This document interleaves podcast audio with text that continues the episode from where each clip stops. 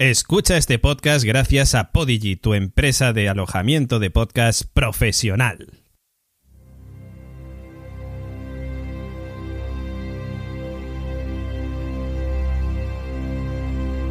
Radio Invernalia.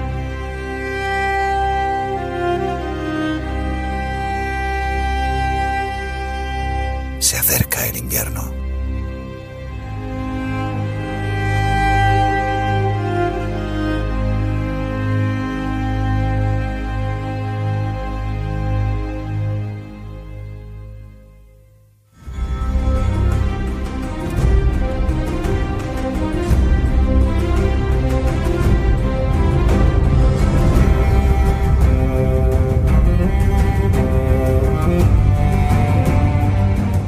Bienvenidos a Radio Invernalia, el podcast de Juego de Tronos en español, donde semana tras semana comentaremos los capítulos de la temporada final.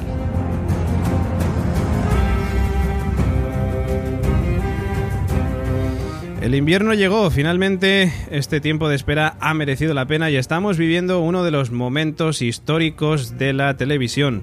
Los reencuentros se han producido en Invernalia mientras la amenaza viene por norte y sur.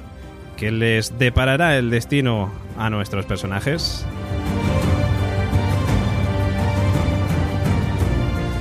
De ello hablaremos con nuestro equipo, Gemma Lannister Ayats, Nico Baración Frasquet y el maestre señor Oráculo, con quienes repasaremos los capítulos de esta última temporada. Y por si fuera poco, tres grandes casas que nos apoyan, los Podigi, una casa más allá del muro piranaica, concretamente del país llamado Alemania. Podigi, la web de alojamiento de podcast profesional, como siempre digo, desembarca en España de la mano de la Factoría La Constante a través de este podcast.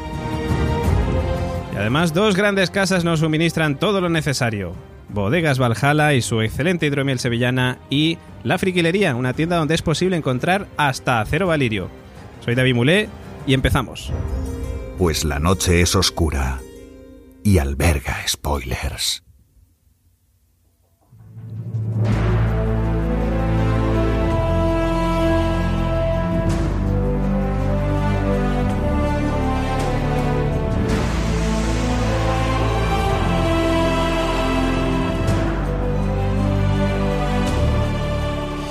Y hecha ya esta pequeña introducción, vamos a pasar a la presentación. Compañeros, Gemma Lannister Ayats, ¿qué tal? ¿Cómo estamos? Muy bien, encantada de estar aquí de nuevo en Radio Invernalia con todos vosotros y dispuesta, muy dispuesta a comentar que nos depara, como decías, esta última temporada.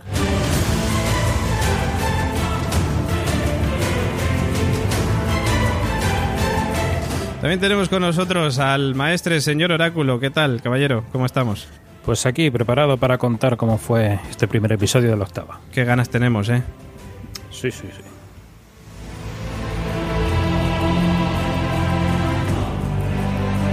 También está con nosotros nuestro compañero Nico Baración Frasquet. ¿Qué tal, caballero? ¿Cómo estamos? ¿Qué tal? Pues con muchas ganas de comentar el capítulo, un capítulo en el que ha habido muchas sonrisas, ¿eh? Sí, sí, muchas. Quizás Es demasiadas. un capítulo, exacto, demasiado feliz. que yo creo que es lo que, que cuenta que cuenta bien lo que viene.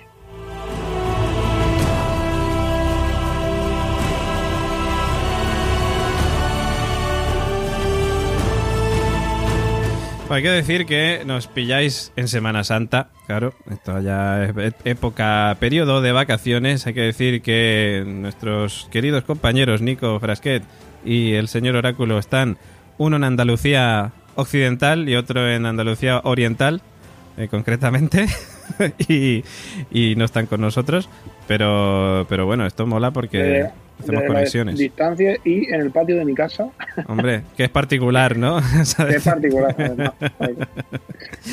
Bueno, como siempre hacemos, bueno, vamos a cambiar, bueno, siempre hacemos, digo, ¿no? Porque es la primera de las reviews que hacemos eh, de esta temporada de Juego de Tronos que ya teníamos muchas ganas.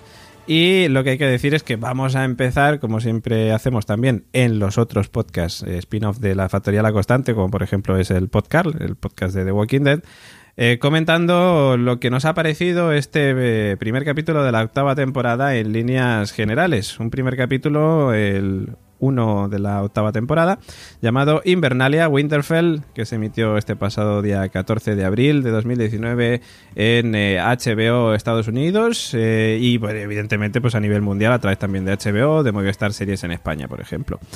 la audiencia no la han puesto, la audiencia que tuvieron en Estados Unidos, pero en fin, creo que medir la audiencia de H, o sea, de Juego de Tronos a nivel mundial sería mejor que medir solamente la nivel de Estados Unidos, con lo cual me parece que aquí no vamos a entrar en temas de audiencia, yo creo que cuando saquen noticias de las audiencias que han tenido durante toda la temporada, a lo mejor ahí sí que decimos algo.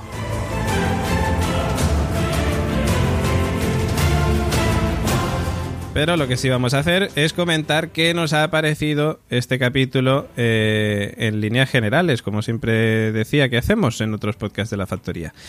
Y no le vamos a... ¿Le ponemos nota también? No, no. Eso es en The Walking Dead. No le pondría nota porque, eh, de hecho, mm, en este primer episodio no tenemos ningún punto de referencia. Mm. Entonces, cualquier nota que le podamos poner siempre será como inferior o superior a lo que veamos después y diremos, ¿cómo le pude poner tanto o tan poco? Y, creo que es innecesario. Sí, estoy de acuerdo contigo. Nos escuchan mientras tanto nuestros queridos amigos Patreons de La Constante, nuestros mecenas. Luego al final del programa os explicaremos un poquito de qué va esto, pero nos saluda Equipo Raudive, nuestra amiga Nani, diciéndonos buenas noches chicos, que solita estoy por aquí, a ver si entra alguien. Seguro que ahora mismo se empiezan a animar los demás.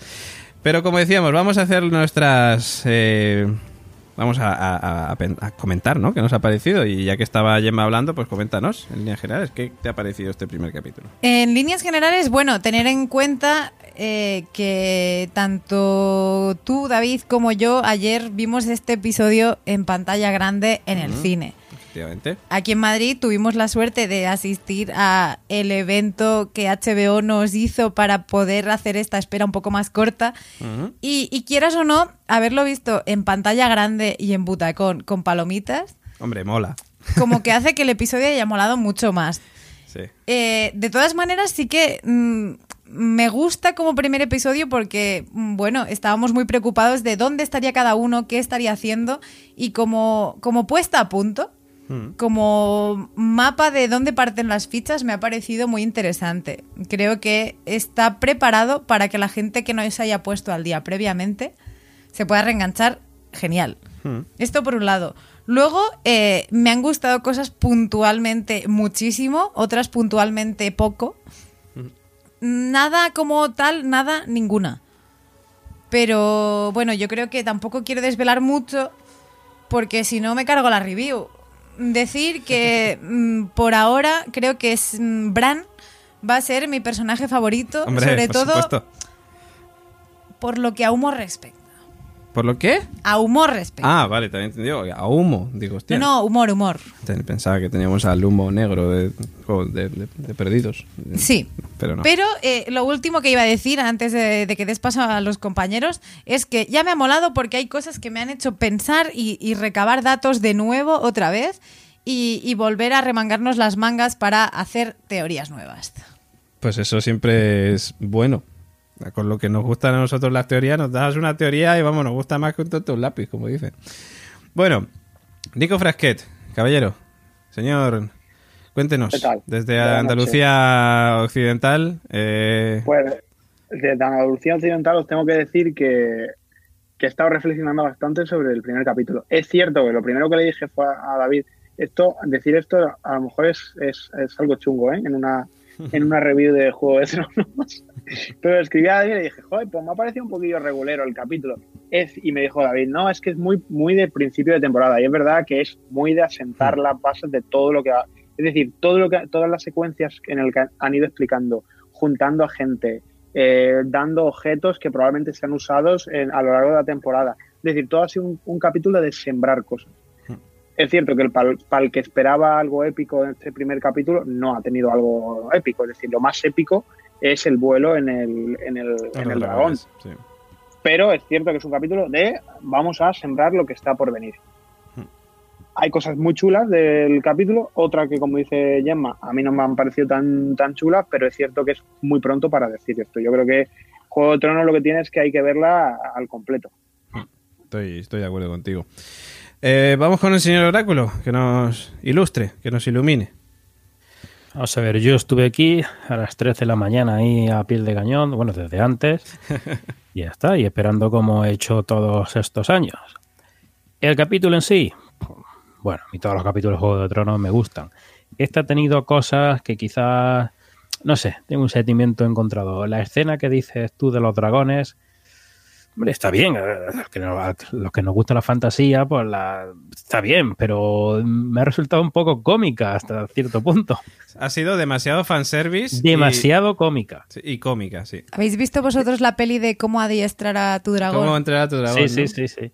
Estaba Es que- mejor que la es que la, la escenita de, de los gritos, ¡ay que me caigo! Que yo no sé qué, esto cómo se monta, y luego cómo se queda el, el dragón de Daenerys, se queda mirándolo así cuando se estaban dando los besos. El dragón Boyer. diciendo- Sí, sí, sí, sí, el dragón Ya Boyer. te digo, eso ya te digo, quizá un, un poco cómica. Eh, luego, ten- ¿qué más tenemos por ahí? Eh, Bran, pues no sé, ahora que hablo de cómico, ¿por qué Bran te ha resultado tan cómico, Gemma? Ahora lo iré contando, pero mm, simplemente la presencia de Bran Sí. en este episodio ha sido como el gran omnipresente, como lo que es, pero siempre como que predeciendo una sonrisa del espectador. Siempre. Es que esa mirada, ¿no? Todo el rato. Vas caminando por un lado y te encuentras a Bran así Sí, mirándote sí, fijamente. mirando, mirando. Hay- sí, hay miraditas que ya la gente está teorizando, como la miradita a Tyrion. Tenemos también, bueno, la última miradita, que quizás es la más destacable, la miradita, Hombre, al, miradita. al que le empujó en su momento Efectivamente. a Jamie. Sí, sí. Y, y no sé, ya, eh, eso ahora hablaremos, ahora hablaremos y teorizaremos, porque algunas teorías han caído, otras se ha dado pie quizá con este primer capítulo a, a continuarla y otras se pueden abrir. Hmm. Ya, ya contaré. En general, el capítulo bien. Bien, bien. Bueno, yo estoy bastante en la misma línea que vosotros, la verdad. O sea, a mí ha parecido un capítulo 1 de temporada de Juego de Tronos, de manual, de, de- de toda la serie. Es decir, no, no me ha sorprendido en el aspecto de que mm, era lo que quizás esperábamos todos, ¿no? Un capítulo 1 de, temporada y que estamos acostumbrados ya, son ocho temporadas, ya sabemos más o menos cómo funciona esto. Y el que se esperara que iban a aparecer los caminantes blancos iba a haber ya una batalla o algo así, pues mm, yo creo que se equivocaba bastante y además que no hubiera tenido sentido. Creo, creo, ¿eh? Pero eh, aún así, pues me ha gustado, me ha gustado porque, como decía Gemma, nosotros pudimos eh, verlo en el estreno que organizaron HBO y Vodafone en Madrid, de los cines Capitol. Estuvimos ahí acompañados de varios amigos y la verdad que lo pasamos bien. Hubo un concierto maravilloso, un concierto previo que fue el primero de los actos que hicieron a, las diez, diez y media pues, más o menos de la noche. Estaba previsto antes, eh, con había tanta afluencia que se retrasó, pero fue espectacular. Sí, fue espectacular, lo pasamos genial. Fue, yo diría que junto al capítulo lo mejor de, de lo que vimos ayer. ¿eh?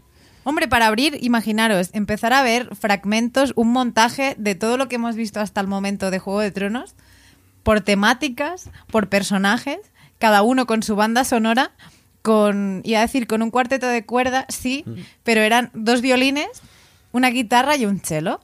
Y, y la verdad es que increíble, porque eh, ver el momento de, de Light of Seven, Mm. eh, viendo estallar esa Girona eh, extraña, eh, increíble. En pantalla grande, sin duda, lo más. Una pasada, una pasada. Había escape rooms también, eh, pudimos desvirtualizarnos con Eduardo Bosch, que, que, bueno, ya sabéis que Eduardo Bosch es el actor de doblaje de John Nieve en España y que, bueno, pues sabéis que hace los openings de estas voces que, que escucháis de Radio Invernalia o de La Constante, pues las ha, la ha hecho él. Y, pero no nos conocíamos en persona y ayer pudimos por fin desvirtualizarnos después de tantos años. Y, y bueno, y lo mejor fue el, el capítulo, ¿no? El capítulo con ese opening, que a mí el opening fue lo primero que me llamó la atención la gente es cierto que aplaudía por todo, pero me pareció que cuando aplaudieron ese principio de capítulo estaba más que justificado porque brutal, a mí me gustó muchísimo ese opening. Y, y bueno, y como habéis dicho vosotros, yo creo que lo mejor es que vayamos eh, comentando más cositas eh, y que lo vayamos desgranando, ¿no? Poco a poco, yo creo. ¿no? De lo bien que funciona, de lo bien que funciona la aplicación de HBO, ¿se, se habla aquí o no? Ah, sí, sí, sí, sí, la parte de noticias. Al final, al final lo ah, vale, al comentamos. final, perdón, perdón. Yo me adelanto, yo es que soy muy Sí, sí, sí, sí, sí. Bueno, para Nico y para los que lleguen de nuevas y no conozcan un poquito cómo vamos a funcionar, Para que nunca no hayan escuchado esto. La gente que no haya escuchado esto antes, que como Nico que Frasquet. Yo hablo, pero no escucho. Aquí a hablar. vamos a decir que hacemos siempre unas opiniones en líneas generales al principio, un comentario de capítulo un poco más detallado y luego al final una sección de noticias en que vamos a Y luego comentar vienen un los poquito chistes y, novedades. y Y lo- cantamos. hombre, los chistes de Nico. Hombre, yo tengo que decir que a lo mejor Nico se vio afectado por esta noticia que vamos a contar al final y quería mostrar su malestar, que también estaría Hombre, claro, en es todo que su yo vengo, derecho. yo vengo Por con supuesto. esto, ¿eh? Yo no me he preparado otra cosa. Por supuesto, por Vengo con la, con la denuncia, antes de ir a presentarla, yo la voy a leer aquí. Pues cuando lleguemos a la parte de las noticias, levanta la mano y di, estoy indignado. pues bueno, vamos a empezar con la review ya más detallada. Radio Invernalia.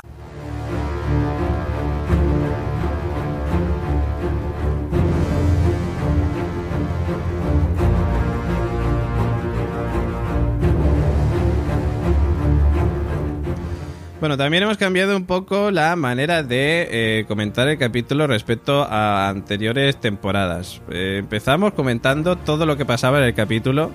Eh, después lo dividimos por espacios, digamos, por, por lugares.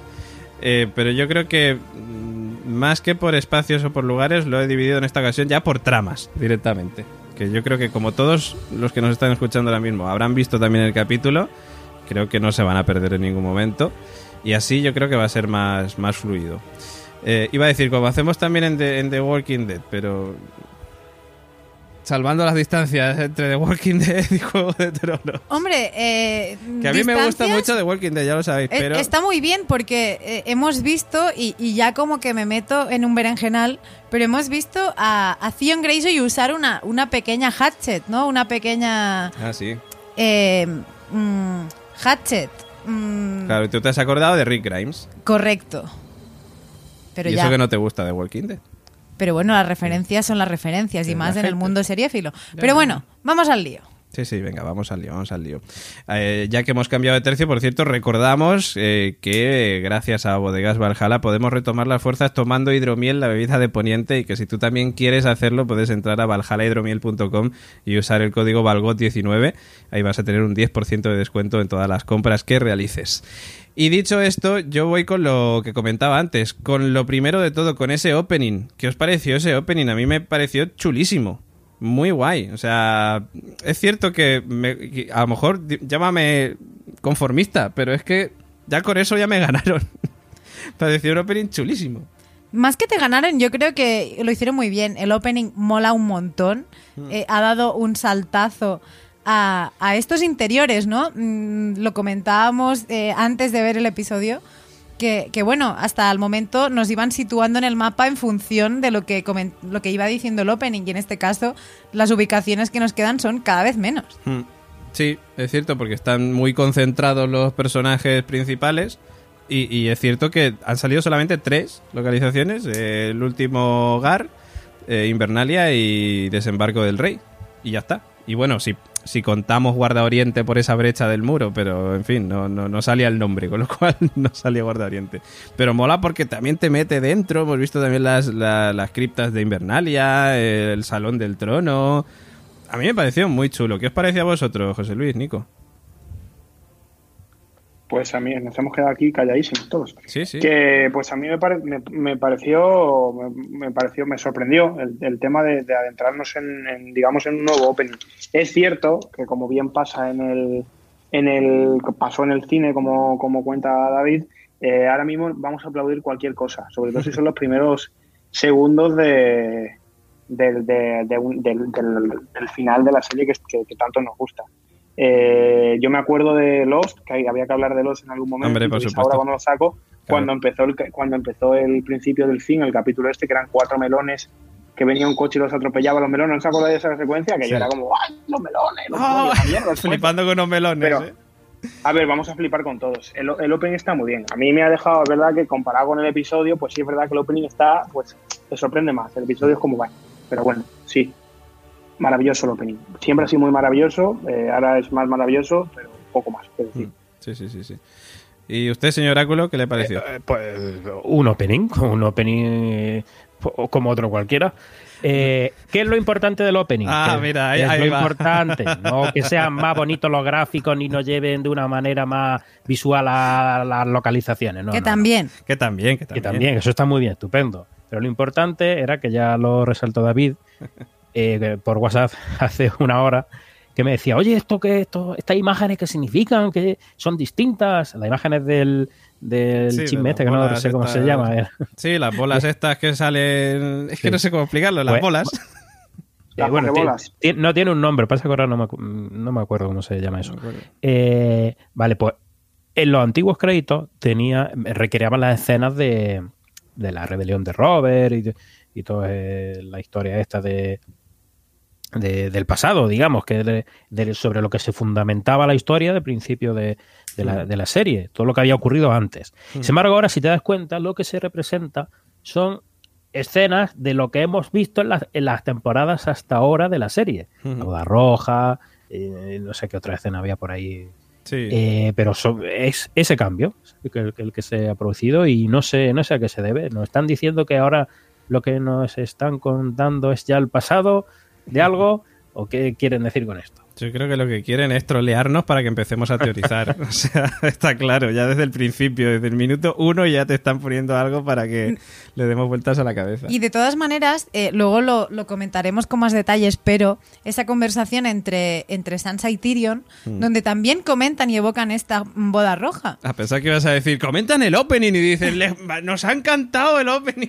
No, pero me parece curioso, por lo menos, que el opening te lo esté diciendo antes de empezar y a lo largo del episodio vuelva a salir mm, de manera como, como un cambio, como un antes y un después. Y sí que es cierto que esto pasaba al final de la cuarta temporada Sí, la boda roja, sí. y, era el ecuador exacto de, de la mitad. Es decir, está la boda roja y luego vuelven otras cuatro temporadas y estamos ahora llegando a la última, ¿no? Entonces, un poco... Sí, es cierto que la temporada anterior tuvo menos capítulos y esta también, pero sí. Y de todas maneras, Tyrion y Sansa hablaban de la boda púrpura, la de Joffrey. Perdón, es cierto. Sí, sí. De todas maneras, esta tarde, claro, yo me he puesto a mirarlo, lo he comentado también con nuestros Patreons en el grupo de Telegram que tenemos y Cristina Albalá dice, representa la boda roja.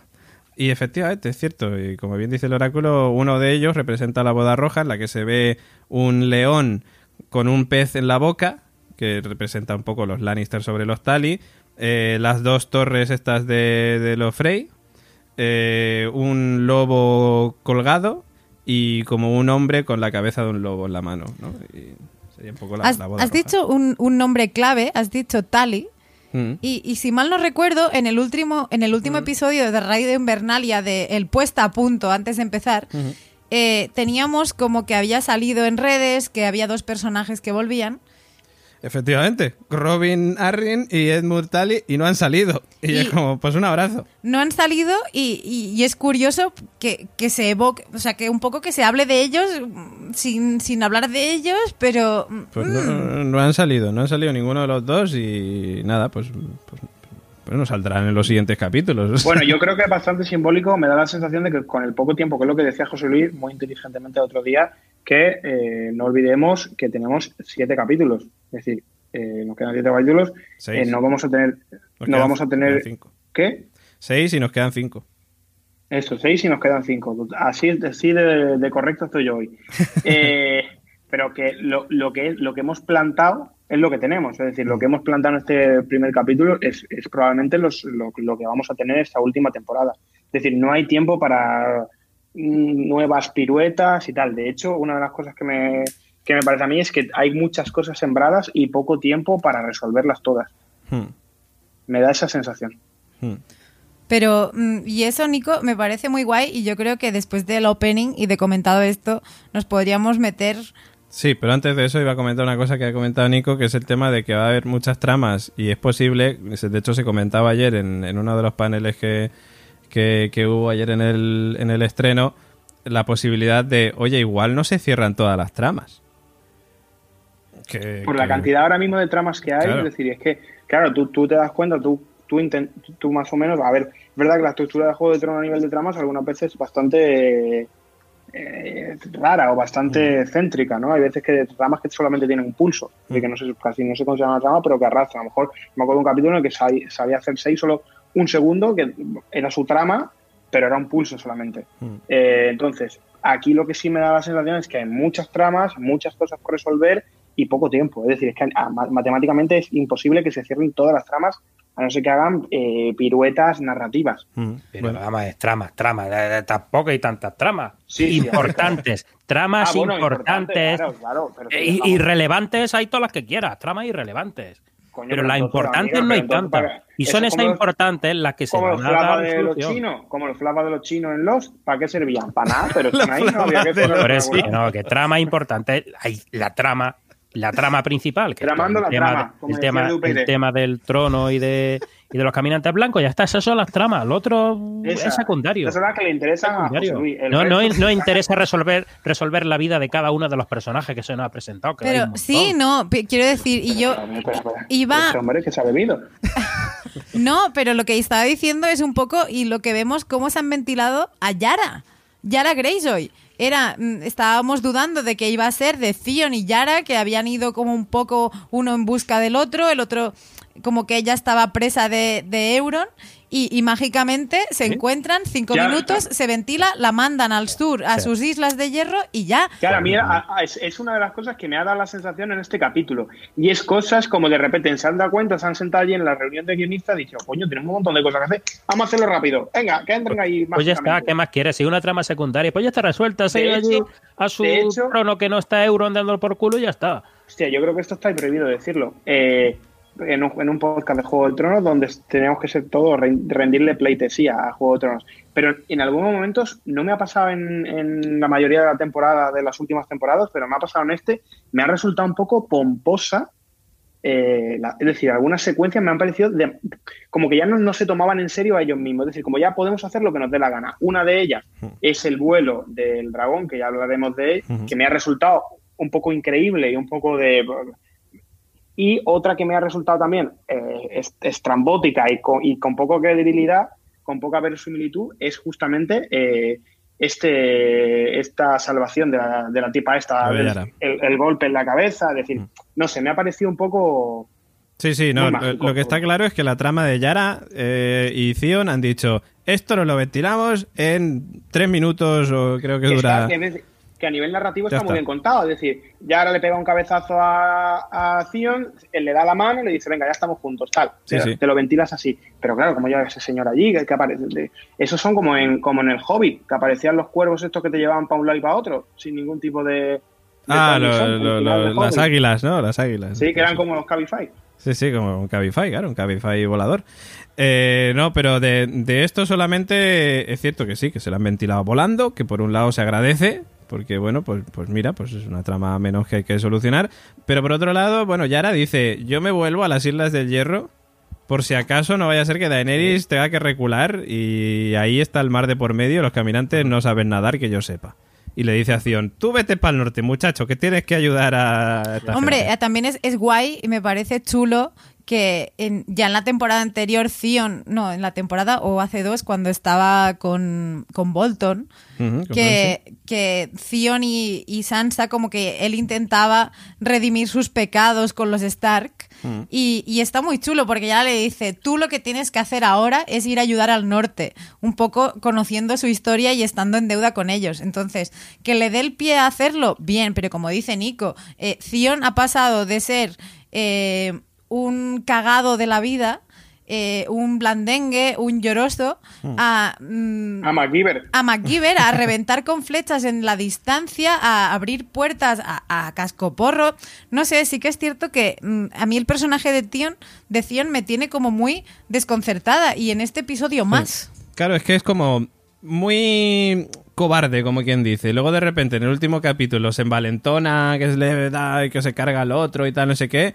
Y es como, vale, ¿ahora qué pasa? Ha entrado en modo berserker, a super guerrero, ahora super saiyan y tal, y ya le da igual todo. Pero bueno, de todas maneras, creo que igual le estamos dando demasiada importancia Sí, no, no. a algo que la propia serie ya nos ha dicho que no se la Que es irrelevante. Que es irrelevante, efectivamente. Que es como, ya está. A ver, Mentira. acaban de invitar a morir a Theon en el norte. Claro, pero nos interesará Zion ahora cuando vaya al norte. Y cuando muera en el norte. De todos modos, norte. Hombre, por supuesto. Otra, otra cosa que me ha parecido, me ha parecido, bueno, da igual, venga, la, la- la decimos luego que si no nos adelantamos. Si vamos, si vamos a hablar de ello. O sea, que Sí, sí, sí, sí. No, sí, bueno, de hecho, la primera de, los, de las tramas que quería comentar era esta de los Greyjoy, que, que nos la hemos ventilado mm, prácticamente igual de rápido que, que en la serie, porque no tiene, comentada, no- A ver, no nos, tiene hemos, co- mucho más. no- nos he- hemos comentado los Greyjoy los dos apartados, pero mm, Claro, nos Greyjoy queda Euron. también sí, es sí. Euron. Ahora vamos a Euron. Bien. Ahora vamos a Euron porque ahora vamos a todo lo que se desarrolla en Desembarco del Rey.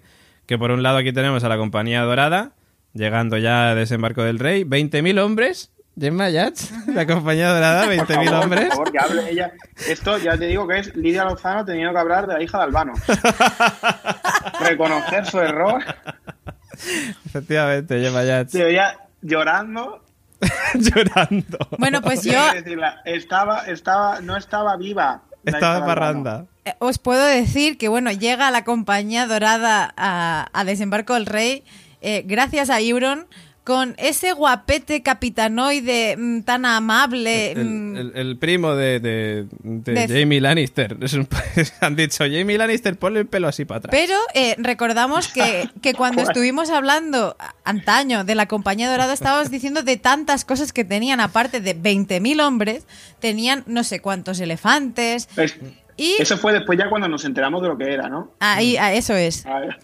Y ahora que nos hemos enterado de lo que era y sabíamos a lo que no vienen los no elefantes. vienen los elefantes, me pareció indignante cuando de, De- hecho me identifiqué con O sea, Cersei. hubo gente insultándote prácticamente y denunciándote por no decir que tenían elefantes Claro, también. y encima, no vienen los claro, elefantes. Cersei me sentí muy identificada en ese momento cuando dice, Gemma recibió amenazas de muerte en su casa. totalmente. Oye, eh, ah, eh, sabéis por qué no hay elefantes, ¿no? Porque era muy Porque caro. Porque imaginaos la que montaban porque sacar un lobo, todo el presupuesto de CGI se lo han gastado Hombre. los dragones.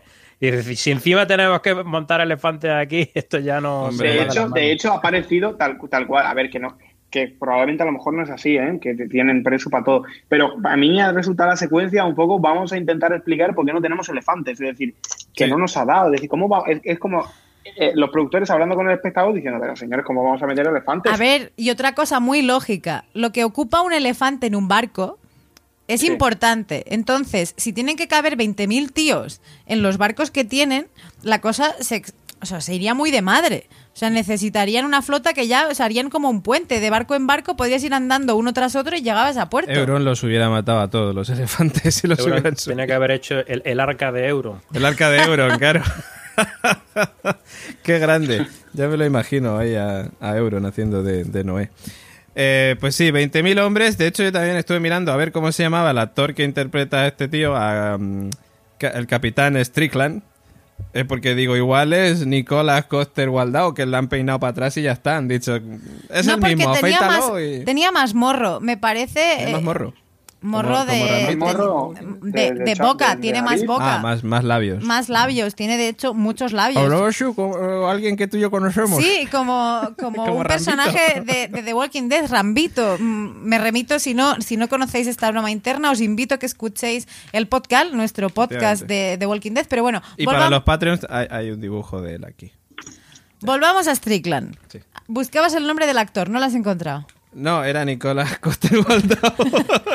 era el mismo que estaba disfrazado. Bien, no, nada, me parece un tío muy educado, va allí, presenta sus, educado, mm, sí. iba a decir Limpio, condolencias. Limpio, Limpio. Limpio. aseado, limpio. bien peinado. Como dale, cristiano. Claro, y el tío lo sabe hacer muy bien. Le dice, hola, hemos venido, no tenemos elefantes, me voy, me retiro. Sí. Y luego ahí vemos a Euron, ahí todo estartalado, porque claro, decís, este aseado, Euron parece que no viajaba en el mismo barco. O sea, Sí, él sí. iba con un ponzoñoso, con la camisa así toda estartalada. Hombre, es que la compañía dorada, o sea, si fueran sucios no valdría la pena. O sea, Ya, pero a ver ¿qué, si qué Euron- compañía es esa? Que Claro. no va limpio La compañía ilustrado. de, claro, dorada no sería, sería Claro. manchada. Compañía, compañía manchada. de- Pero Euron parece el yonki que te consigue recursos, ¿no? Cierto. Es decir, eh, El los contactos. Claro, el como de tú espera que yo te lo traigo. Y Sí. el- entonces nada, aparece ahí, no se va. Y, y recordemos el momento clave, o sea, yo creo que es muy bien enganchar lo que hablábamos con la conversación de Yara. Que le dice, a me voy a follar a, la reina. Sí. Y claro, Y además de esa conversación que estás comentando hay algo muy interesante que no sé si el señor Áculo aquí tendrá que decir algo o, o simplemente es una trama poco Es- interesante, no le interesa, pasará. Pero me refiero al hecho de que le dice Yara, has elegido al bando perdedor. Y él le dice, bueno, pues me llevaré los barcos al otro lado. O sea, en plan, pero antes me voy a follar a la reina. O sea, es decir, Euron no ha descartado traicionar a Cersei. Euron, eh, ojo, que yo creo que es un poco, como luego lo hablaremos, Bron. Mm, Bueno, mm, igual, igual no que Bron. No igual, pero va ahí donde el sol más calienta. Sí, donde le paguen más. Entonces, en este caso, eh, a él se le ha puesto como antojo follarse, porque lo dice así, tal cual, a la reina. Y cuando la reina le dice, venga, hasta luego, dice, "Tst, ¿eh? ¿Qué pasa? Que no me vengo yo contigo. Y claro, la otra tiene ahí un momento, Cersei, y dije, hostia, digo, la tía está como montaña intercede y se va. Y de repente le dice, y no me vas a agradecer todo lo que he hecho por ti, que todavía no lo ha hecho. Bueno, los ha traído hasta desembarco el rey, pero mm, ya está. Que es como él le dice, aquí el tema de follar, ¿cómo está? Y Cersei le dice, oye, si quieres follar, te pillas Paga. una puta. Claro. Que si quieres una reina, pues te lo tendrás que currar un poco más, querido. Y Te hablamos de ello si quieres al acabar la batalla. Sí, pero al final se la acaba haciendo y flungiendo. Se la acaba flungiendo. Que A mí también... me tomó... Sí, por favor, Nico. No, que a mí, me- a ver, a mí a nivel, a nivel temático la, la secuencia me parece un poquito más chirula. Es decir, a mí me, es el tipo, ¿no? Que lo que tiene es, es un caprichoso, es un que lo que su, su deseo es follarse a la reina, es decir, voy a follarme a la reina, ¿no? Que, que, hay- que, que Cersei haya querido, es decir, que Cersei haya dado ese paso atrás y haya aceptado irse con, con este desgraciado. Y de- no me, no me, ha- no me ha parecido, no, no sé, no me, no, no me ha gustado. ¿Cómo, cómo, parece- cómo, cómo, cómo, cómo? ¿Que no te ha gustado o que no lo veías? Que no, que no, que no me ha gustado. Que no me, no me ha molado nada. Es decir, Cersei es una reina, es una, es una tía fuerte que no necesita no, que el gilipollas este Pero venga a Cersei se lo folla ni por mucho Jaime. menos, ni mucho menos, ni mucho menos. Euron tiene ahora mismo el dominio del, de- de- del agua, de- de- del mar, por toda la flota que tiene esa de barcos, el, el que ha traído la compañía dorada. ¿Tú te imaginas la que se puede liar si Euron dice, ah, tú no me haces caso? Pues ahora voy a apoyar a la rubia. Mm. Por eso es, ella se ha acostado por estrategia, por pura estrategia. Por eso y, y la por- cosa yo creo que va a llegar a mar porque se va a acabar casando. Pero por eso y por despecho hacia Jamie. También, sí. Claro, está sola ahora mismo. Por eso Jamie la dejó, recordamos, y, y ella está dolida por eso. O sea, también se lo ha tirado por eso, por despecho hacia No, no, Jaime. está do- dolida está porque el, el final de la secuencia, los últimos segundos de la secuencia donde vemos la cara de Cersei, no es precisamente de felicidad. Que, que, por de cierto, hecho, hay un, hay un momento que parece que va a llorar, que inteligentemente lo cortan, es decir, porque Cersei no llora. El momento del vino, que cuando ahí analizamos el A ver- A ver tráiler, qué pasa con el vino, porque ahí la vemos que le pega dos. dos, dos sorbitos. No, pero me parece interesante, como decías tú, que al final de la secuencia como que cortan este llanto, previo de que él con su manaza le ponga la mano en el vientre mano, y le claro, diga, le diga, yo voy a poner un príncipe o algo así aquí un dentro. aquí. Sí. Y, claro, realmente eh, yo- teníamos la casi certeza de que, de que ella de Cersei está embarazada de Claro. Jamie. Pero está bebiendo vino. Ya, pero mm, esto también se ha Bueno, comentado pero- mucho en redes sociales de hasta qué punto eh, antaño eh, la- lo que es el tema de las embarazadas no beben, no coman cerdo Bueno, ya y no, demás. solo, ya no solo antaño, ya no, so- ya no solo antaño, sino que estamos hablando de otro universo. Claro, claro, es que es eso. Esto es como, Sí, sí, sí. sí. como Por cierto, nuestra amiga Nani Prados también está de acuerdo con nosotros en lo de, venga, yo lo de Yara, muy rapidito, a ventilárselo rápido. Que eso dice es que tiene, rápido, eso no interesaba a nadie, como dice José Luis, ¡ah! da igual. que tiene esa Eso como, Sí, sí, sí, como sí. lo de Nicky Paolo. Ahí, ahí, tirando de Lost, ahí también, un guiño a Lost, otra vez. Eh, sí, sí, y que también decía que, que, bueno, que se la ha frungido y a ver qué hacer ahora con Euron, que a ver si no acaba siendo el padre postizo del hijo que espera hacerse y de su hermano. Este hijo no, va, no van a hacer. No van a hacer. Ya te lo decimos nosotros que ese hijo no van a hacer. Mira, no soy el oráculo, pero ya te lo digo. Sí, ¿por qué lo sabéis? Pues porque lo has dicho tú para empezar. No, y lo porque- que diga el señor. Porque tener un hijo nuevo de entrada sería abrir una trama nueva y una historia nueva. Y estáis Claro. criticando que abrir es mal. Entonces, no. cerrar Hasta ahora ya, hasta ahora ya de la noche, como van a abrir Pero- ya trama nueva? también Claro. Por ver, las profecías dichas anteriormente. O sea, de tres niños que ya los ha tenido y hasta luego que te he visto. Sí, sí. En Y- principio todo apunta a eso. Y que vamos a ver que yo no veo ahora mismo a Cersei mm, siendo madre. No sé, no tengo. No entiendo mucho de cómo explicarlo a nivel narrativa, pero creo que sería algo como muy boom. Mira, yo la única explicación que tengo a nivel narrativa, ya sabes que yo tengo en mente, y Eduardo Bosch también, ¿no? Que va a haber ¿Verdad? una- posiblemente una niña nacerá de la rubia y, Y el yo. lobito blanco. Ahí estamos. Ahí, ahí. Entonces, si hay ese salto, que todo esto ya enlazándolo con el tema de los títulos de crédito nuevos, como haciendo referencia a un pasado y demás, que es lo que estamos viendo, Sí. la única aplicación que tendría es que ese, ese hijo de Cersei nacería y, y, digamos, el- toda la paz se produciría al final con un casamiento de la niña de, de la reina con el niño de, de Cersei. No sé si terminará por ahí o solo se verá el- la niña de, de la rubia y no, lo- no lo sé, no lo sé. Pero yo creo que va a haber esa extrapolación hacia adelante como final, final trágico que en, el, en el que muere Jon y Daenerys y, y queda al final su descendencia. Podría ser, podría ser. De todas maneras, cuando ha dicho antes el señor Oráculo que Eduardo Bosch también piensa eso, hay que dejar claro que Eduardo Bosch todavía no sabe cómo ha terminado la serie, porque no ha doblado todos los capítulos. Y de hecho nos contó cómo Que ni les siquiera han, lo ve. Mm. que, claro, les han hecho doblar con una pantalla en negro que decía que era la parte interpretativa más difícil y que en algunos momentos, si la expresión del protagonista era necesaria, les abrían un agujero dentro del negro donde solo se veía la cara de su personaje, Mm. pero no veían nada más de lo que estaba ocurriendo. Me, me- me parece, me parece lamentable, ¿eh? Sí. Es, decir, es decir, ya de por sí el, el actor de doblaje tiene difícil llegar a, a, digamos, a... Joder, que es un actor, es decir, que es un actor Hmm. de doblaje, pero actor. Si encima le quitas lo que tiene que ver, es decir, Hmm. ¿qué, qué cojones? Es decir, ¿qué, qué clase de doblaje es ese? Lo estuvo por comentando. mucho spoiler y por mucho tal, me Sí, parece sí. un poco una, una aberración. Sí, ayer No en sé, el... cómo lo de- no, no sé cómo lo vería él, pero... Sí, sí, sí, sí. Ayer en el panel lo estuvo diciendo que eso dificultaba mucho la labor que, que tienen que desarrollar. Pero bueno, doblajes porque- aparte. Porque ah, por esa regla de tres es que podía, podíamos doblarlo José Luis y yo. ¿Sabes? Pues, pues, no hace falta ver cara, ni hace Yo- falta nada. pues- A mí me encantaría ver, verlo doblado por vosotros. Eso sería maravilloso. Pero todos los personajes. Todos, todos. ya. Sí, sí, Además, todos los son, vamos cambiando los personajes. Efectivamente, todos los personajes entre vosotros dos y ya está. Varys, Varys, el gusano gris también, todos. O sea, el rey de la noche si habla en algún momento, pues también. Además lo veo a Nico haciendo del rey de la noche. bueno, pues eso. Eh, ah, de, de desembarco del rey solamente me queda lo de Bron, que está ahí el pobre intentando follar y con las tres putas y las tres putas están ahí contándole que han muerto un montón de soldados, que el, El pelirrojo no sé qué. y llega aquí Burn ahí para decirle, oye, que la reina tiene una misión para ti. Y Bron le dice eh, que quiere que se... Claro, piensa, ¿qué quiere? ¿Que se cargue, que me cargue yo a Daenerys? Y le dice, no, para Daenerys tiene otros planes. Ahí lo dejo. Para Daenerys tiene otros planes.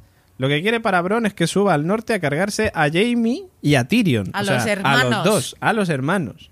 No a uno, a los dos. Y, y la, la broma o la gracia es que le da la ballesta con la que Tyrion mató a su padre cagando. O si no Sí. es la misma, es una réplica Sí, idéntica. sí, sí, sí, la misma. Justicia divina, dice, o algo así. Entonces, es como de, ¿vale? A los dos hermanos. Entonces, por eso yo no sé si el, el llanto que no llegamos a ver es porque le da un ascazo que te cagas el Euron oliendo a mar muy profundo o porque es consciente de que acaba de hacer matar al padre de su hijo.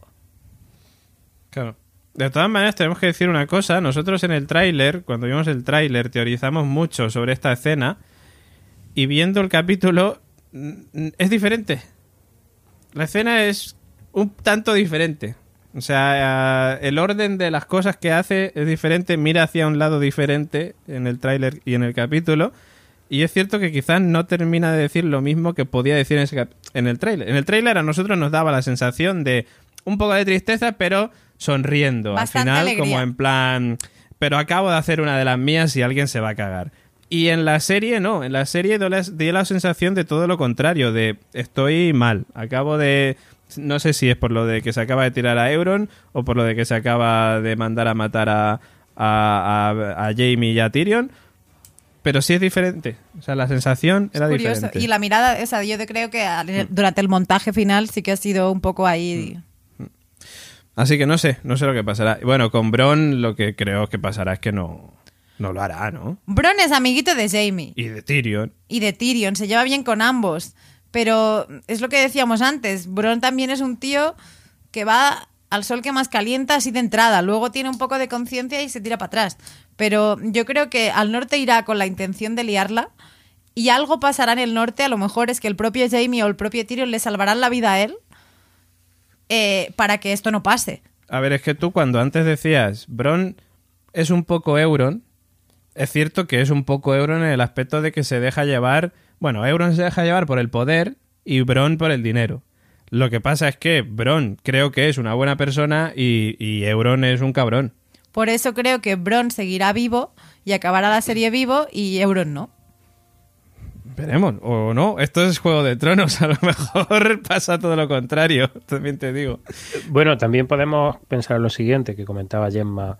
Personaje como Jamie, por ejemplo, o Tyrion, que ha vivido hasta este momento en la serie morir a mano de la ballesta de Bron. ¿Creéis que eso va a ocurrir así? A mí es que no me... O sea, a ver, es decir, yo creo que está el tema de las muertes trágicas y de que mueran personajes que nosotros le tenemos cariño y tal. Pero que Bron les vaya a matar, a mí... Yo soy muy escéptico con eso. No creo que Bron... Yo, yo creo que estará antes, que se- me imagino que como está, esto está presentado, se está presentado en el primer capítulo de la, de la última temporada, yo entiendo que él va a estar en algún momento de los últimos capítulos en el dilema de si hacerlo o no. Claro. Es decir, se va a presentar, él lo tiene delante, lo hago, no lo hago, es decir, entiendo que es, de ahí ramificará y que probablemente eh, pues tendrá que de- de- decidir si se vuelve a... Si, si, si, si- lo hace por dinero o si realmente no es un mercenario, como, como parece, como ha indicado durante todo el tiempo, que es su personaje, a pesar del corazoncillo que ha dejado ver. Yo entiendo que va por ahí. Sí, sí, yo también, yo también. De todas maneras, no lo sé. Es que yo tengo ahí la duda de, a lo mejor Bron dice, joder, es que esta gente tiene dragones, esta gente lo peta, yo me, me da igual. O sea, Tyrion me va a pagar más de lo que me pague Cersei. También lo puede pensar y decir, pues no lo mato, ¿sabes? O sea, no sé. Pero bueno, Bron, en fin, de todas maneras, nosotros ya hemos teorizado con que Jamie posiblemente, aunque el señor Oráculo ya reculó y tuvo dudas en el último capítulo, tiene que morir. Mm. O sea que veremos, veremos. ¿Quién, quién tiene que morir? Jamie. A Jamie sí, muere al final. Bueno, al final. muere al Yo final. tengo mis dudas. No es, como digo siempre, no es yo creo que muere al final, es muere al final. Porque ya lo ha visto. Ya lo ha visto, él lo ha visto en las llamas, lo ha visto en las llamas. eh, ¿Ibas a decir algo más? ¿O alguien quiere decir algo más o nos vamos al norte? No, vayámonos al norte, que es donde está la chicha, de hecho. Venga, pues vamos al norte, que ahí tenemos esa primera escena muy chula, que me recordó muy similar a esa escena en la que Bran sube el muro para el muro de Invernalia para ver la llegada del rey Robert, eh, pero en este caso con este chiquillo random que se sube al árbol para ver la llegada de la reina Daenerys con John Nieve. Eh, y de- esa música, que imagino que el señor Oráculo también estaría ahí al tanto, esa mezcla que han hecho, ¿no? De la música de Daenerys con la música que siempre ponen, digamos, hacia la hacia la corona, ¿no? Hacia todo lo que Sí, está representado por la corona y, y me gustó mucho, la verdad, estuvo muy, muy guay. Y una escena muy chula, muy, muy, muy guay, con Sansa, ay, con Sansa, con Arya, viendo cómo llega por ahí su hermano, que no es su hermano, sino su primo, a Pero punto no de sabe. saludarle. Efectivamente, ella todavía no lo sabe. Ve al perro, ve a Gendry, que dice, eh, ya me iré a saludarle luego. Y el momento bienvenida de Sansa a Jon y Daenerys. Y bueno, y el momento Bran también. O sea, aquí tenemos el primero de los momentos Bran. Eh, yo creo que también quizás el primero de los momentos eh, pomposos que decía Nico, yo creo. Cuando John le abraza a Bran y le dice, joder, eres un hombre. Y le dice, bueno, Al- almost. más o menos. Como diríamos en. Alicante, más o menos. No, me parece brutal. Por eso decía el punto cómico cuando el señor Oráculo me Hay decía, ¿por qué cómicos. crees que Bran da humor? Porque tiene unas respuestas maravillosas, cortas pero intensísimas. O sea, en, en- en el doblaje en castellano, claro, por la expresión que tenemos es, le dice, más o menos. Pero es que en inglés, con un monosílabo, bueno, o sea, con una palabra solamente que es almost, le dice... Y se queda más ancho que largo. Y es como que tiene muy poco, es como un poco como el señor Oráculo que cuando habla sentencia, pero sentencia con muy pocas palabras. Y lo hace de una manera muy simpática que creo que por eso decía que es el que quita hierro al asunto.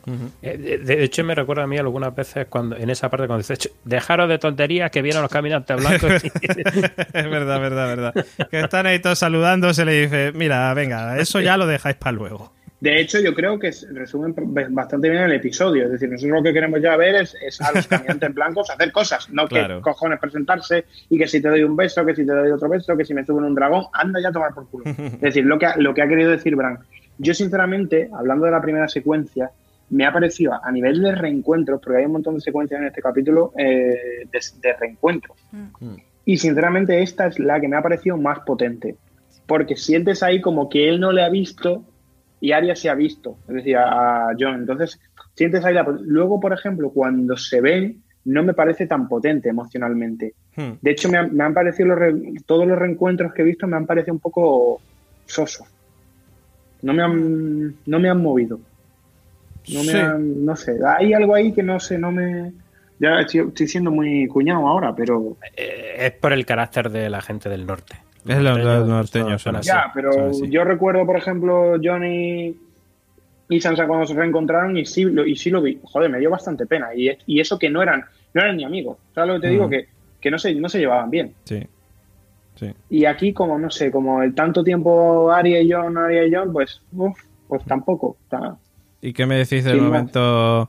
El eh, Invernalia es para usted, eh, Daenerys.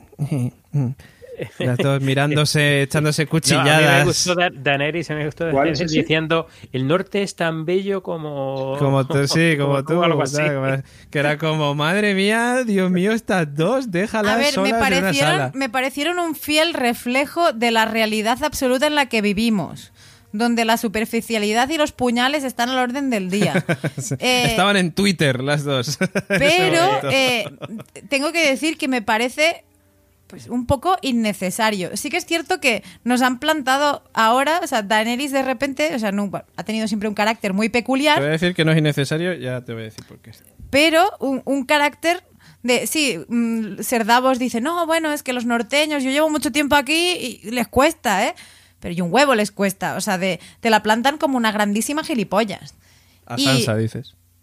A ambas. A ambas, sí. Es que yo creo que ambas, ambas. en este capítulo no ha sido. De hecho, eh, a. Sansa, a- en el único momento donde he gozado con ella es en la conversación que tiene con Tyrion. Hmm, es cierto. Porque, ah, de hecho, hasta sonríe y parece que, que se relaja y todo. Sí. Pero ambas están, No porque confía en él. hasta cierto punto, sí, Sí, sí. claro. Pero no sé, Daenerys me parece que va con una. Voy a decir el sustantivo de altivo, no me sale, pero como una altitud así como muy Sí, que va un poco, que va como muy hecha para adelante y muy crecidita. y, quizás, y ¿no? de cara a los reencuentros, como que también los, en- los entufa un poco. Vamos a ver, es que estaba en una situación, estaba conociendo a la familia del novio. Entonces, pues eso, eso la ponen un poco, un poco de tensión. Ahí la Claro. cuñada, el cuñado ahí, ese ya rueda Claro. ahí un poco raro. de- todo es muy raro. Sí, a mí ¿verdad? esto me parece eh, muy, o sea, de muy necesario. Tú dices que es necesario. Algo que me parece curioso es el momento en que Sansa le dice, muy bien, que es cuando ya están en, la, en el salón de plenos, en el Congreso de, de De los Invernalia. diputados de Invernalia. sí. eh, que le dice, bueno, claro, yo sí, sabía que venía de ayuda, no sé qué voy a hacer con todos los inmaculados que han venido, con todos los soldados no sé qué, Sí, sí. y no sé ni qué pollas comen los dragones. Y la mira así como de, Y ¿eh? dice lo que quieran. Lo que quieran, claro. Sí, sí, sí, sí. No sé, esa No, pelea yo- de gatas, cuéntamela. Yo, porque... yo a lo que voy, o sea, es decir, yo creo que en, en este caso lo que nos está representando eh, Sansa, iba a decir Sensei, no sé por qué Sensei, lo que nos está eh, representando Sansa yo creo que es básicamente toda la personalidad de la gente del norte, que es la que Davos le dice luego a Tyrion, ¿no? La de, si quieres ganarte a esta gente, te la, o sea, te la vas a tener que ganar. No, no te vas a ganar la confianza de esta gente así porque sí, porque vengas aquí de nuevas.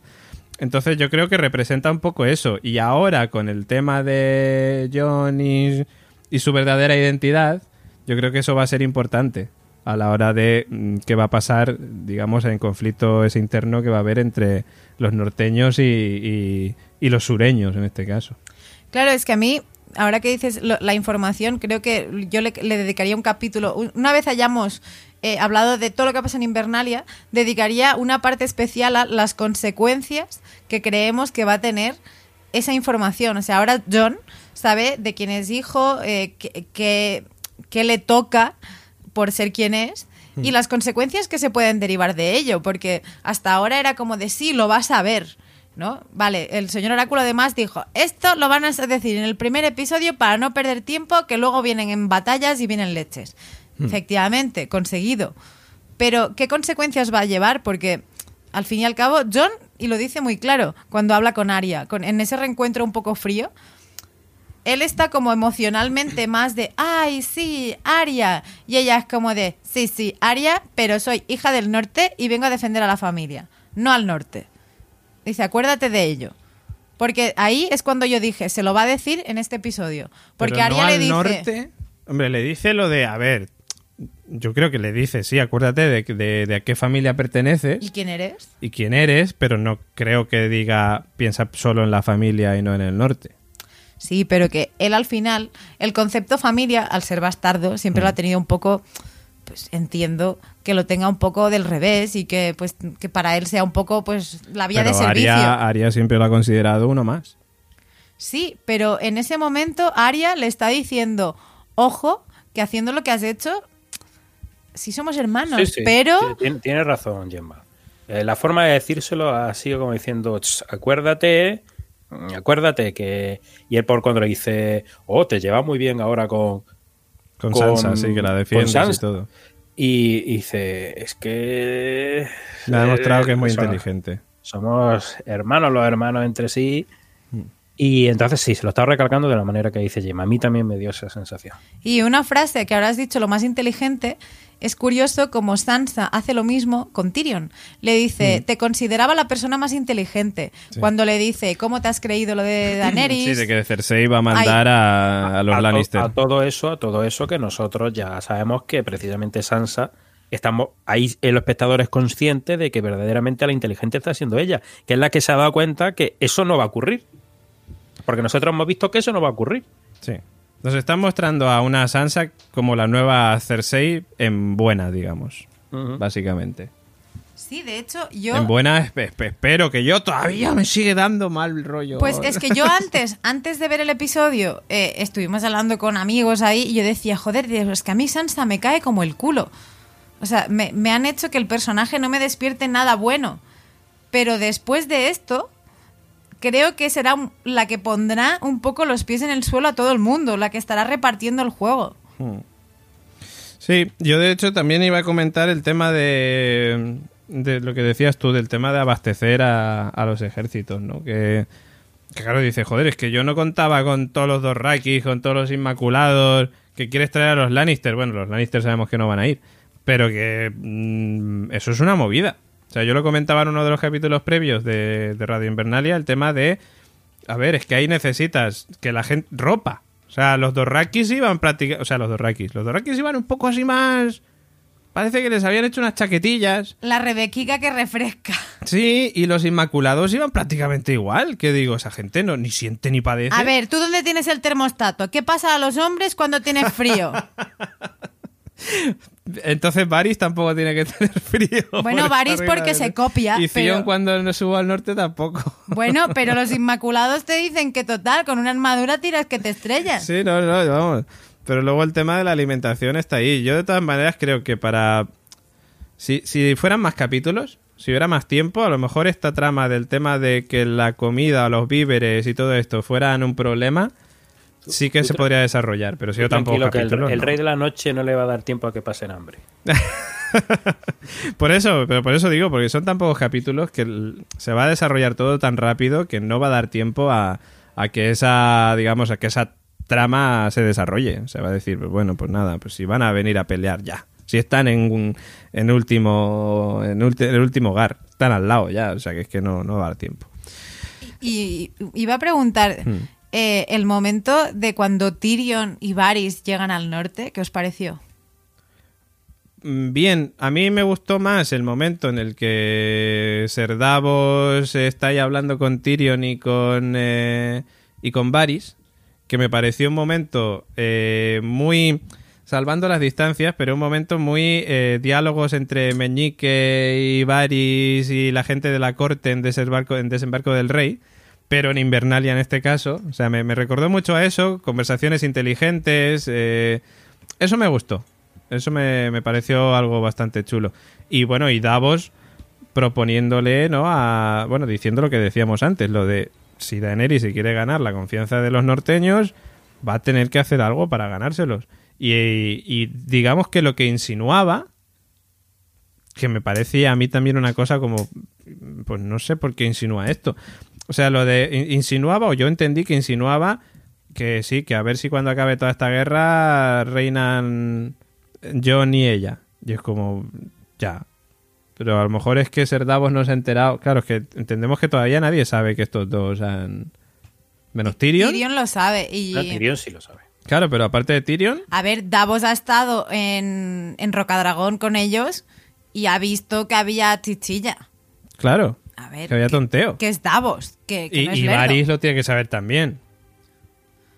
Que Varys dice, los jóvenes eh, nos respetan a los mayores porque nosotros les recordamos siempre que nada es para siempre o algo así, o que todo se acaba o algo así. ¿no? Entonces, no sé. No sé qué... Me parece de todas maneras curioso que hagan es- esta referencia cuando a mí, por ejemplo, la parte de la historia de amor entre John y Daenerys me ha parecido como muy sobrevalorada en este episodio. ¿A quién, perdón? La historia de John y Daenerys, Ah. la historia de amor, que luego la comentaremos más, más detalladamente, pero mm, el... Creo Claro, pero que... la historia de amor, de todas maneras, está ahí para, para, para lo que viene al final del capítulo, que es lo de John enterándose de que él es el auténtico rey. Es para, mira cómo se quieren, pero ahora van a tener una movida. Claro, pero por eso digo que, que nosotros ya lo sabíamos como espectadores, en este caso jugamos la ventaja de saber que uno es, son tío y sobrina, o sea, y tía y sobrino en este caso, pero como que le dan mucho bombo eh, lo que decía Nico de el vuelo de los dragones. Sí. Es la cosa más fanservice. Es lo que viene justamente después de esto que acabo de comentar, ¿no? Lo de, "Ven- venga, vamos a subir. Que, ah, bueno, ahí el vuelo de los dragones, claro. Ahí se fue una de las teorías nuestras al traste. Cuando llegan los dos rakis y le dicen, oye, que se han comido. Lo tengo apuntado todavía por aquí. Eh, ¿Cuánto eran? 18 cabras y 11 ovejas. Y claro, y Daniel dice, joder, pues eso es muy poco. Y se van a ver, claro, y están los huesos que nosotros estamos teorizando con esos Claro, huesos. Pero tú, pero tú fíjate en el tráiler, yo me estuve fijando mucho en medio de la sensación de que eran huesos enormes. Y Sí, sí. huesos- Y por eso dije lo del dragón, porque Claro. yo los huesos que vi me dio la sensación de que eran Que enormes. Digo, Yo- yo- ¿qué, qué bicho, ¿Qué bicho puede tener estos huesos? Yo pensé lo mismo que tú, es que digo, es que claro, y todo el Claro. mundo decía, al final lo que todo el mundo decía, pues es lo que iba a pasar, que los dos se iban a subir cada uno a un dragón. Exactamente. De, de todas maneras, era raro que se diera la situación de que se cargaran al dragón, al otro dragón de, Sí, de la noche. Con eh, lo- el- en el trailer sale escena de los primeros capítulos, del Hmm. primero y el segundo. Sí, ¿no? prácticamente todo de lo que hemos visto ha salido en el primer capítulo. Hay más cosas en los trailers, pero de momento han salido muchas de, de este primer capítulo. Pero bueno, sí, ese momento fanservice era que, que está bien, que lo agradecemos, que muchas gracias, que, que mola, que joder, claro que sí.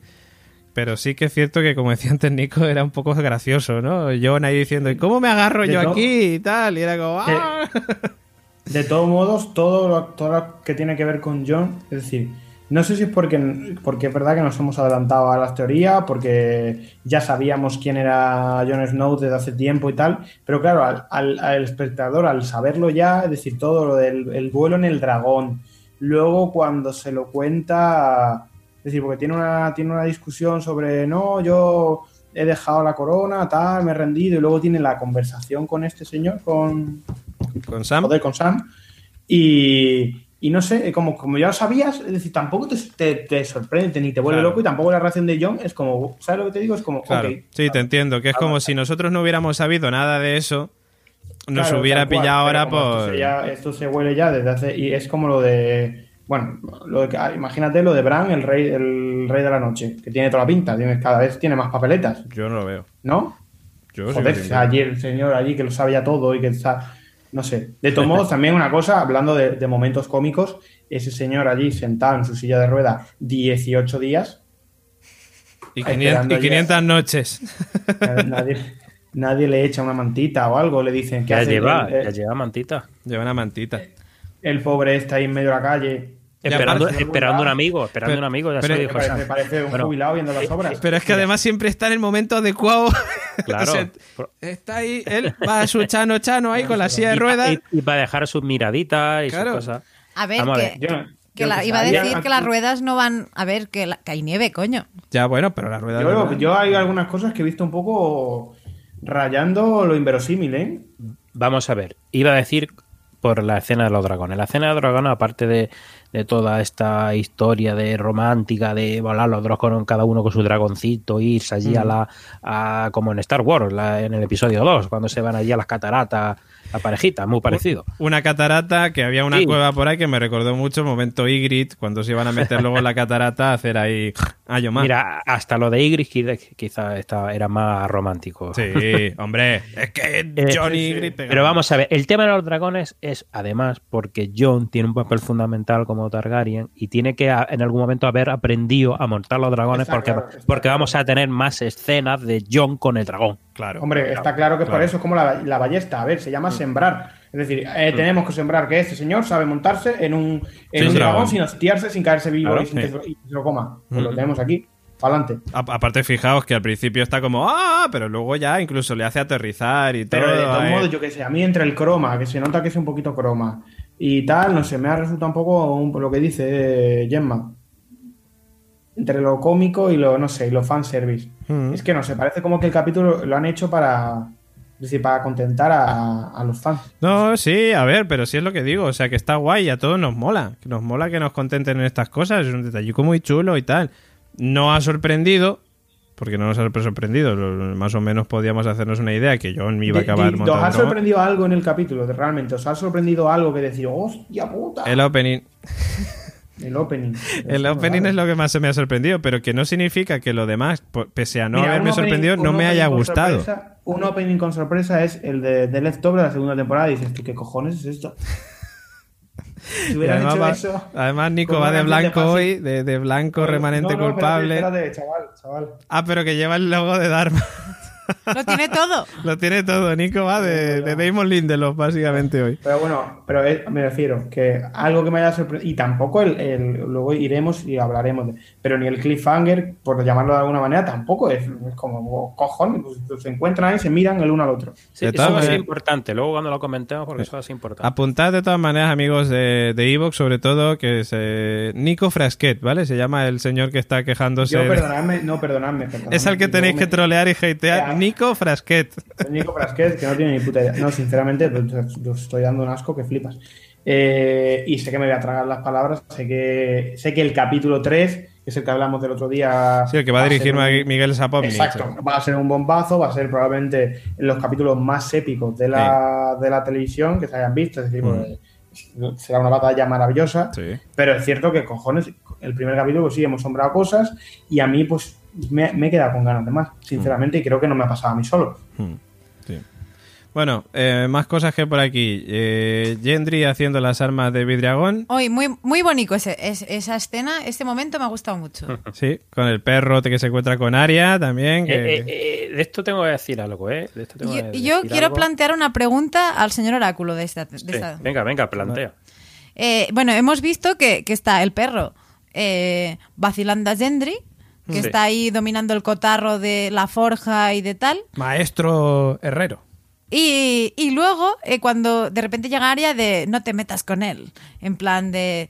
Pero, mm, Porque está enamorada, está enamorada. Es que ahí Claro. vamos, ahí vamos. Y mira que yo decía Gendry y Aria, y no, Aria va a ir a su bola. Los cojones. Aria quiere temita allí, los dos, ahí tonteo. habrá tonteo, pero de entrada le, le da un papelico de esos que llevan enroscados todo el, r- todo el rato. A ver, recordemos el papel de Aria. Aria se dedica a disfrazarse de gente y a cargarse gente. que vamos a ver la importancia que tiene ese- esa. Es que no sé si es una especie de daga. Claro, yo- todos igual, no sabemos Bien, qué es. yo iba a preguntar al señor Precisamente Oráculo. tengo el vídeo pausado en, en esa Sí. escena, concretamente. Vale, yo digo, ¿de quién es esa arma que hemos visto previamente? El problema es que no Porque sabemos lo que es. será de algo o de alguien. ¿De Algor? ¿De? Ah, porque Algor dijo Nico que escuche la gente el podcast de la semana pasada. No, pero yo decía, digo, tiene que ser el arma de alguien que Aria haya matado o vaya a matar y para usarla, para emplearla. Es que yo también pienso un poco como tú, de puede ser el arma que haya, un arma que haya visto de alguien que ella quiera matar, de su lista quizás, o no. No, o no, simplemente no, pero es- vamos, es un arma de vidriagón. Eso está orientado a lo que está orientado. A matar a caminantes. matar blancos. caminantes. Claro, porque tú entiendes que lo que quieres es que se lo haga de Vidragón, que no es que le vaya a dar el... que- claro, de hecho, si yo lo, la, que- ya te digo, la tengo aquí ahora mismo delante, es con la punta de vidriagón. Además sale así la punta así como un poco tosca, en negro. Y es algo que se inserta en un mango Sí. y, y a mí me da la sensación que es como una especie de, de daga o algo así. A mí me parecía un destornillador sónico de Doctor Who, Sí, pero verdad, ambientado en, en Juego de Tronos. Es verdad, un poquito sí. Acaba en punta. Pero sí, sí. Es que no sé, pero parece como, es como que se saca. Sí, sí, sí. Es una cosa... No sé. Es que no- Yo ahora, mira, os voy a mandar al grupo justo la, la foto para que, Venga. para que la Oye, y si con esa arma eh, le sale algo no previsto de que alguien que no esperamos se convierta en caminante y sea ella quien pueda darle el toque de gracia? Pero eh, porque Bran se lo haya dicho o algo. Bran no creo que se dedique a ir contando lo que ve, porque si no Bueno, sí, básicamente. Sí, pero no. Pero Bueno, vamos a ver. yo quería decir de- con respecto a esto, ¿cómo ha aparecido el tema de Aria con el perro? La reacción. ¿Sabéis que va a montar de nuevo ese equipo que ya montó en anteriores temporadas? Ahí la, la teoría del señor Oráculo, bueno, la teoría, el señor Oráculo sabe que va a ser así, en la que Aria y el perro van a ir a desembarco del rey. Y el otro día leía, y estoy de acuerdo, estoy de acuerdo con que esto sería un buen cierre, que en la lucha en la Clay Game Ball, esta que Sí. tanto estamos diciendo y que Lo tenía estamos por aquí casi- apuntado, justamente. Estamos casi seguros que se va a dar, porque ha habido muchas pistas ya, sería raro que no se diera. Y claro, estos dos personajes, eh, como yo digo, yo veo a matando a Cersei Arya, y entonces se van a reunir de nuevo en ese equipo, y lo que se plantea es que en esta, en esta lucha que va a tener el perro con la montaña, este va a quedar, pues, la montaña le va a dar también lo suyo, o sea, nos va a pillar algo. Va a pillar tanto que se va a quedar como en la escena donde Arya no quiso matarlo. Y va a ser en, esa, en esta escena donde ahora Arya, no porque quiera matarlo, sino por ya por compasión, lo va a matar. Y va a tachar ese nombre de su lista. Hmm. De hecho, justamente lo había apuntado porque era una teoría que, que estaba circulando por ahí, pues justamente la, la- la que estás comentando. Y no sé si esto relacionarlo, aunque sería un poco raro, con el tema del, de esta daga extraña de vidriagón, que no lo veo, o sea, sería Eh, un poco raro. si A no ser que se convierta en caminante blanco. y lo Escucha, mate con esto, no lo eh, sé. no- recordad que hablamos de envenenamientos y, y cosas varias. De que Aria podía matar con veneno a claro, Cersei. entonces si tú te fijas en esto, es un desmontable. Como que Sí. tú puedes tener dentro eh, algo en el mango, como si fuera algo. Sí, y es que luego, es como- es, es decir, tiene ella una, un, un algo de vidriagón para matar cosas, pero a su vez tiene, cosas. tiene eh, mm, factor sorpresa. Es decir, que esa cosa que parecía inofensiva, solo útil para matar mm, cosas con vidriagón, de repente se convierte en algo útil. Que es un convertible. Sí. Acabo de liar más todavía. O sea, es decir- estaba yo pensando, espera, calla David, porque ahora verás Ah. qué paranoia.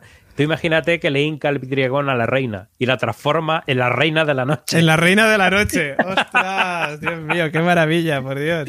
La reina y el rey de la noche. Qué, qué bonito. Qué bonita y, pareja. y- y dice Aria, hostia, hostia, hostia, la que he montado. La que he liado, la que he liado. No, pero sí es cierto lo que dice Gemma. O sea, hay como un mango, entendemos, que puede, digamos, mm, o sea, que puede, digamos, puede ser, o sea, puedes introducir flechas de eh, o puntas de vidriagón dentro. que no lo entiendo, tío. No, pero tú imagínate. Hay algo escrito, hay algo escrito. Dragon Glass. Dragon. Glass. Dragon Por Glass. eso digo, sea más claro el agua. Claro, pero tú imagínate que tienes un, un- un puñal de vidriagón al ojo- a ojos de todo el mundo. Dices, hostia, pues esta chica lleva entre su armamento un puñal de vidriagón.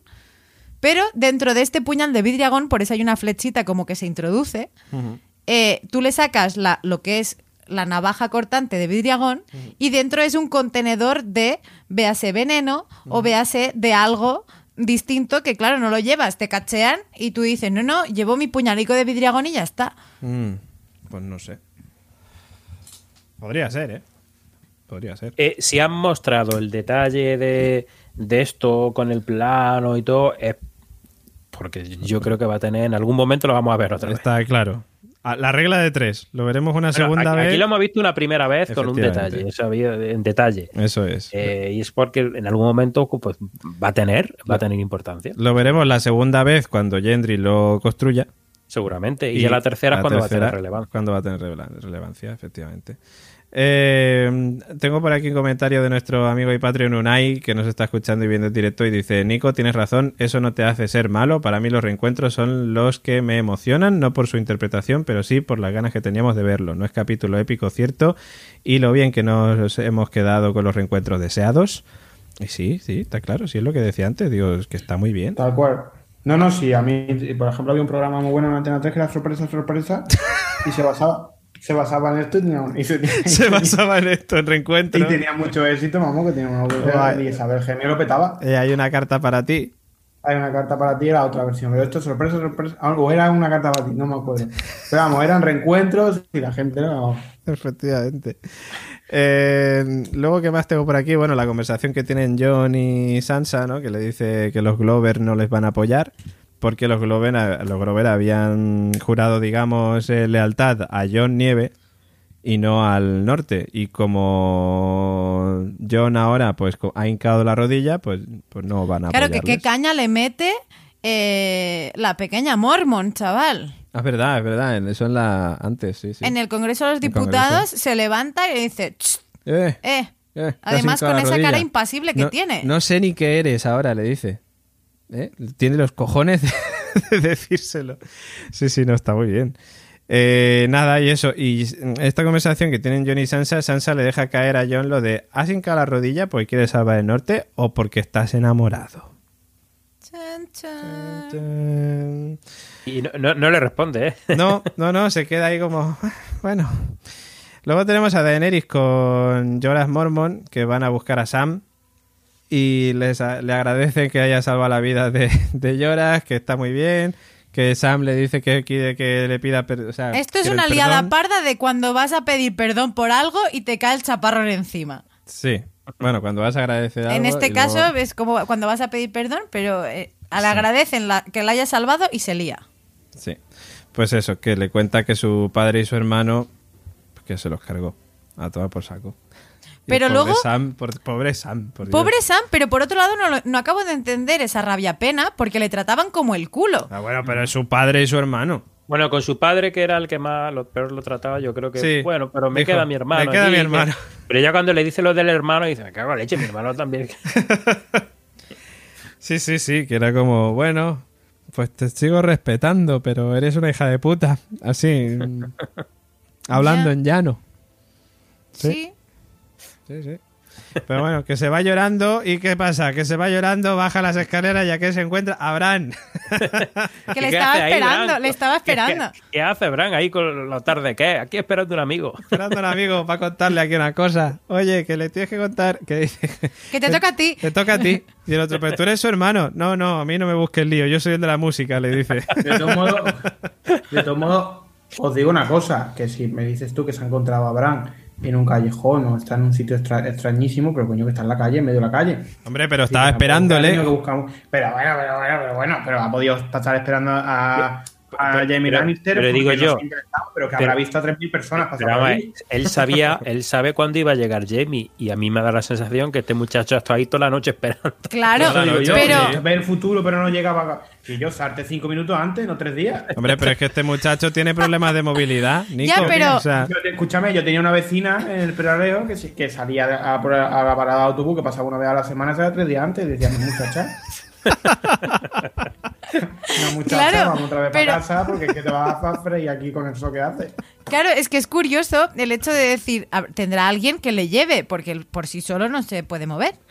Entonces tú quieres el asistente de Bran y le... No, Venga, Bran, vamos para que- adentro. No, no, espera, que ahora viene. Sam. Es que no hemos visto todavía una escena de Bran moviendo No le hemos las visto ruedas, moviéndose. pero- Eh, yo creo que es dependiente total. Entonces, me imagino el momento de, oye, niño, que refresca. No, espera, que ahora tiene que venir Sam y le tengo que decir dos cosas. Espera. Pero el día siguiente cuando aparece Jamie, porque ya eso era de noche y luego es de día y está en el mismo sitio. Yo creo que no se ha quedado ahí todo el rato. Pajarito. No tiene, ni, no tiene ni pie ni cabeza. Que no- yo creo que es como la vieja al visillo, que está ahí y lo que sabe por sus poderes lo sabe y lo que no, pues por cotilleo. Que está ahí mirando todo el rato, a todo el mundo. Está- Estás mirando y poniendo la oreja. Claro, claro, va pasando la gente y Bran está mirándote así, sí. Bran, ¿qué haces ahí? Aquí estoy esperando un amigo. Estoy esperando- A todos les dice lo mismo, que está esperando un amigo. Claro, nosotros nos pensábamos que era por Sam. Mentira, es lo que le dice a todos. Antes había pasado bien, pero no lo hemos visto y le dijo lo mismo. y luego, sí, tengo poderes, tengo poderes. Esto es mentira. Todo que lo escucha, que lo escucha de todos los cuchicheos que se hay por allí. Hombre, claro, el tío, joder. Se- cosca de todo. Por supuesto. de hecho, Pues ahora bueno. que has dicho Brien, Brien es la gran desapercibida. Sí, porque está, pero no habla en todo el capítulo. Aparece en el Congreso los Diputados ahí, al principio de cuando lo reciben, tal, pero no dice. Está a ratos, y pero... Podrick, Podrick a su lado. A ver, tengo que decir que yo creo que se reservan a Brien para el reencuentro que Los tendrá ahora con los. Jamie. Claro, hombre, por supuesto. Sí. Eh, Tiene que ser así. Claro, pero tendrá, la pobre tendrá muchos reencuentros, porque ahora vamos a ir Claro. a los que vienen. Y está Tormund, que también tienen que ir corriendo. o sea, eh, acaba el episodio, es como de tenéis que ir corriendo a Invernalia a avisar de esto. Entonces, la pobre chica que ha pasado toda la serie ahí, en, en tierra de nadie, En un triángulo amoroso, vamos a decirlo así. y de repente se va a encontrar con los dos a la vez en el mismo sitio. A ver cómo se De todas maneras, me parece a mí que Brienne a Tormund mucho caso, precisamente, no. Por más que queramos que Brienne acabe con Tormund, me parece a mí que no. Me parece a mí, ¿eh? No sé, no sé. Ya podrían cambiar las cosas, pero bueno. Eh, no, lo que iba a decir yo es que, eh, que nada, que pues eso, que, que Bran que está mirando le cuenta esto, eh, John se va a las criptas, o sea, John estaba ahí poniéndole una vela a la, a la em, estatua de, de Ned Stark y pues eh, aparece Sam y le cuenta pues lo que ya todos sabíamos, el tema de, de que él es Aegon Targaryen, el sexto de su nombre. Eh, Y todo eso. Y todo eso además. Mierda. Eres el, el- el rey de los putos siete reinos, le dice Sam, que es como, madre mía. Le cuenta también lo de su hermano, que dice, oye, tú hubieras hecho lo mismo. Y el otro, bueno, es que no eras rey. Y el otro, sí, a eras mí rey. me gusta mucho cuando él dice, pero es que mi padre, como que de repente se ve en la dicotomía de decir lo que me estás contando es puñetera broma, porque Ned Stark siempre se defendió y se, se alzó como mi padre. Claro, y dicen, ¿qué más está mintiendo? Dice, no, hombre, claro, ha estado asegurándose de que Robert no te matara. Y nada, y eso, y eso es lo que pasa, que le cuenta. Y ahí, simplemente de toda esta conversación, algo que sabíamos que iba a pasar y que no podían alargar más allá de este primer capítulo, lo importante básicamente es cuando le deja a John en la dicotomía de ¿qué pasa ahora? Tú has, mm, digamos... ¿Hincado la rodilla? has- claro, has hincado la rodilla por el bien común. ¿Tú crees que Daenerys va a hacer lo mismo? ¿Daenerys va a hincar la rodilla ante ti por el bien común? Porque esto es una putada, por un lado, para Daenerys, que ella está ahí ocho temporadas reuniendo el ejército, pasando las putas y consiguiendo al final todo esto, para que al final ahora venga Bran y Sam con el libro y le digan, bueno, y, y Howland Reed, que va a aparecer Que va- también, va- vamos a ver, vamos a ver. que va a aparecer también, para decirle, oye Daenerys, que es lo que has hecho durante estas ocho temporadas, que al final no... No sé, pero No me parece... Pero bueno, si acaba con el yo, ¿qué más le da? Va, reina, rey. que- ¿qué Ya, pero, pero ella... ajá, no sé yo, ¿eh? Yo creo que lo importante aquí es ver cómo se nos ha mostrado a John siempre muy justo, eh, muy servil, y en este caso él lo ha estado repitiendo en todos sus encuentros. De él defiende el norte, como que le da un poco igual, él ve una amenaza común y es como él la- el tema de los tronos como que le queda muy lejos. Ya, sí, yo pienso igual. Entonces, que, que sí que parece un poco que pueda haber salseo, no Mm. ahora que sea un poco de, de, oye, ahora qué hará, y ahora le dirá esto, le dirá lo otro. Yo creo que, que a lo hombre, acabará saliendo, sí, Pero eh, yo creo que el tío se lo guardará, igual que Ned Stark, eh, siendo su padre, se guardó siendo su no padre en este caso, se guardó la historia, yo creo que se lo guardará. Y como dice el oráculo que va a haber un parto y, esta chica va a morir, yo creo que será en el lecho de muerte donde ella sabrá quién verdaderamente es él. Sí, pero de todas maneras, o sea, es decir, toda esta movida de John, que realmente es el auténtico rey y todo lo que quieras, al final, si John se lo guarda y no sirve para nada, tampoco nos va a llevar Pero vamos a ver. Pero si el trono es lo que menos importa. Vamos a ver.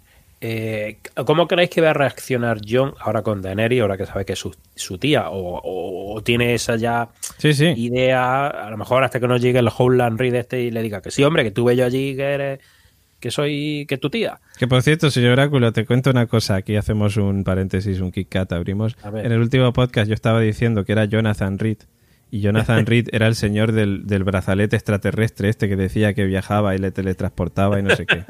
Tela marinera. En fin, cierro paréntesis, volvemos. bueno, pues eh, que no sé si este hombre aparecerá como para ya confirmarle y confirmar.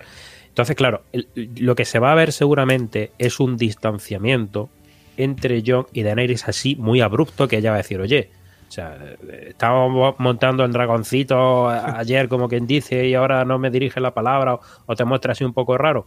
Y eso va a dar pie a que yo creo que se va a enterar antes. Mm. O sea, y los fans yo creo que queremos que, que se, ver esa situación, a ver cómo se desenlaza, a ver, no que se, no se entere o que se entere al final. Pues yo creo que, que, nos han mostrado el conflicto de la pelea de gatas que decíamos antes, que a lo mejor yo decía, me parece muy innecesario, pues a lo mejor te digo que no.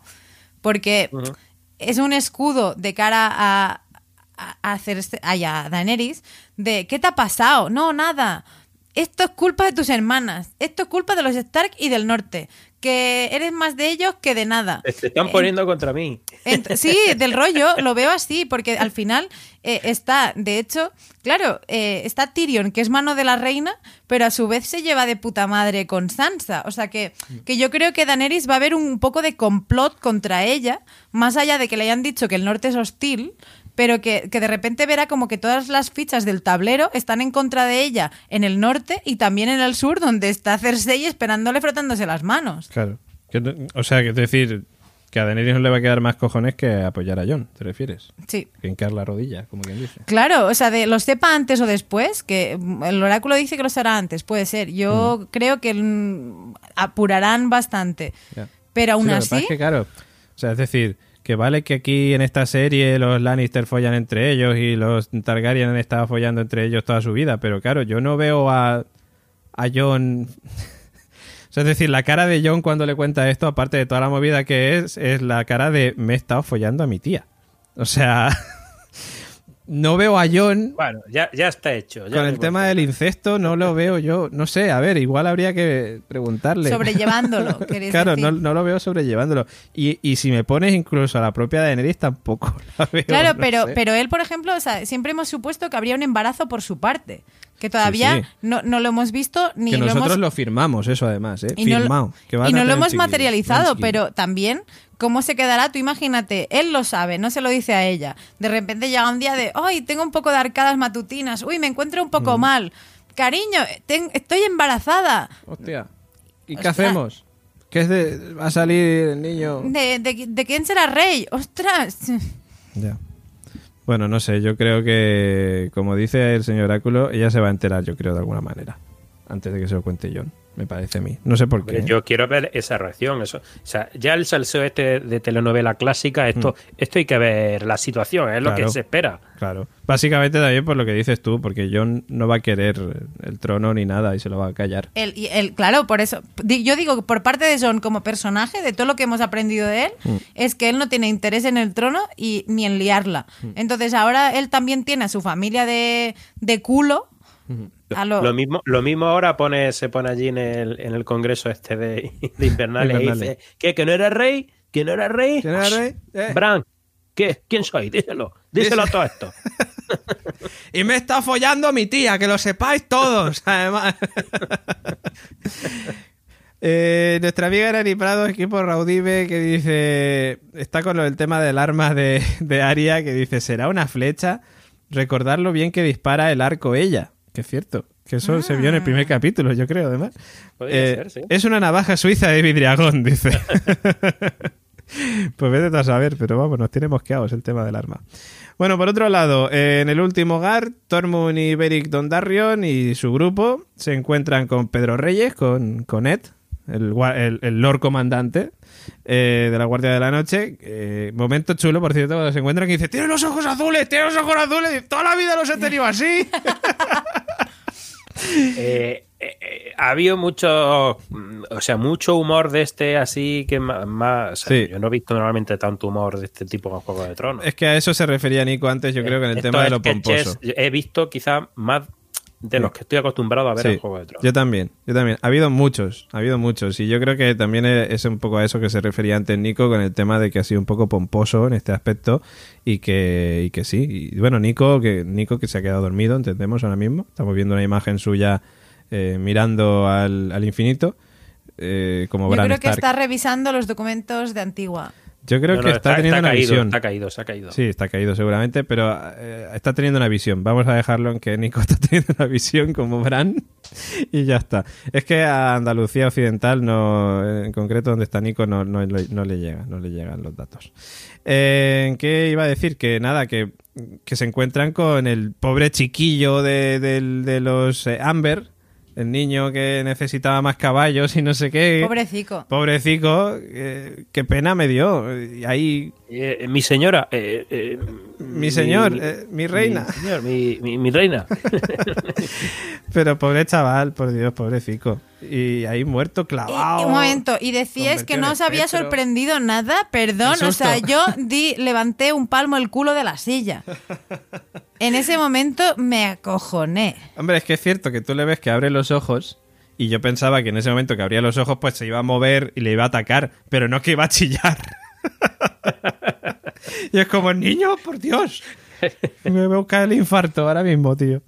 Y sí, sí, así es. Y luego, claro, está el tema que Gemma y yo llevamos hablando hoy todo el día de qué pasa con ese simbólico, con esa Bueno, espiral. ese, ese es el símbolo que se ve desde el principio de, de Claro. Juego de Tronos, cuando lo forma. Que sale también eh, cuando en Los Niños del Bosque, me parece que algo tenían. eh, Me suena a mí, algo así. Eh, esa simbología no es la primera vez que sale, ya salió varias veces. Claro, de hecho, bueno, hay una entrada en, en Sensacine, en, en la página web de Sensacine, hicieron una entrada sobre qué significa el- la espiral esta de los caminantes blancos.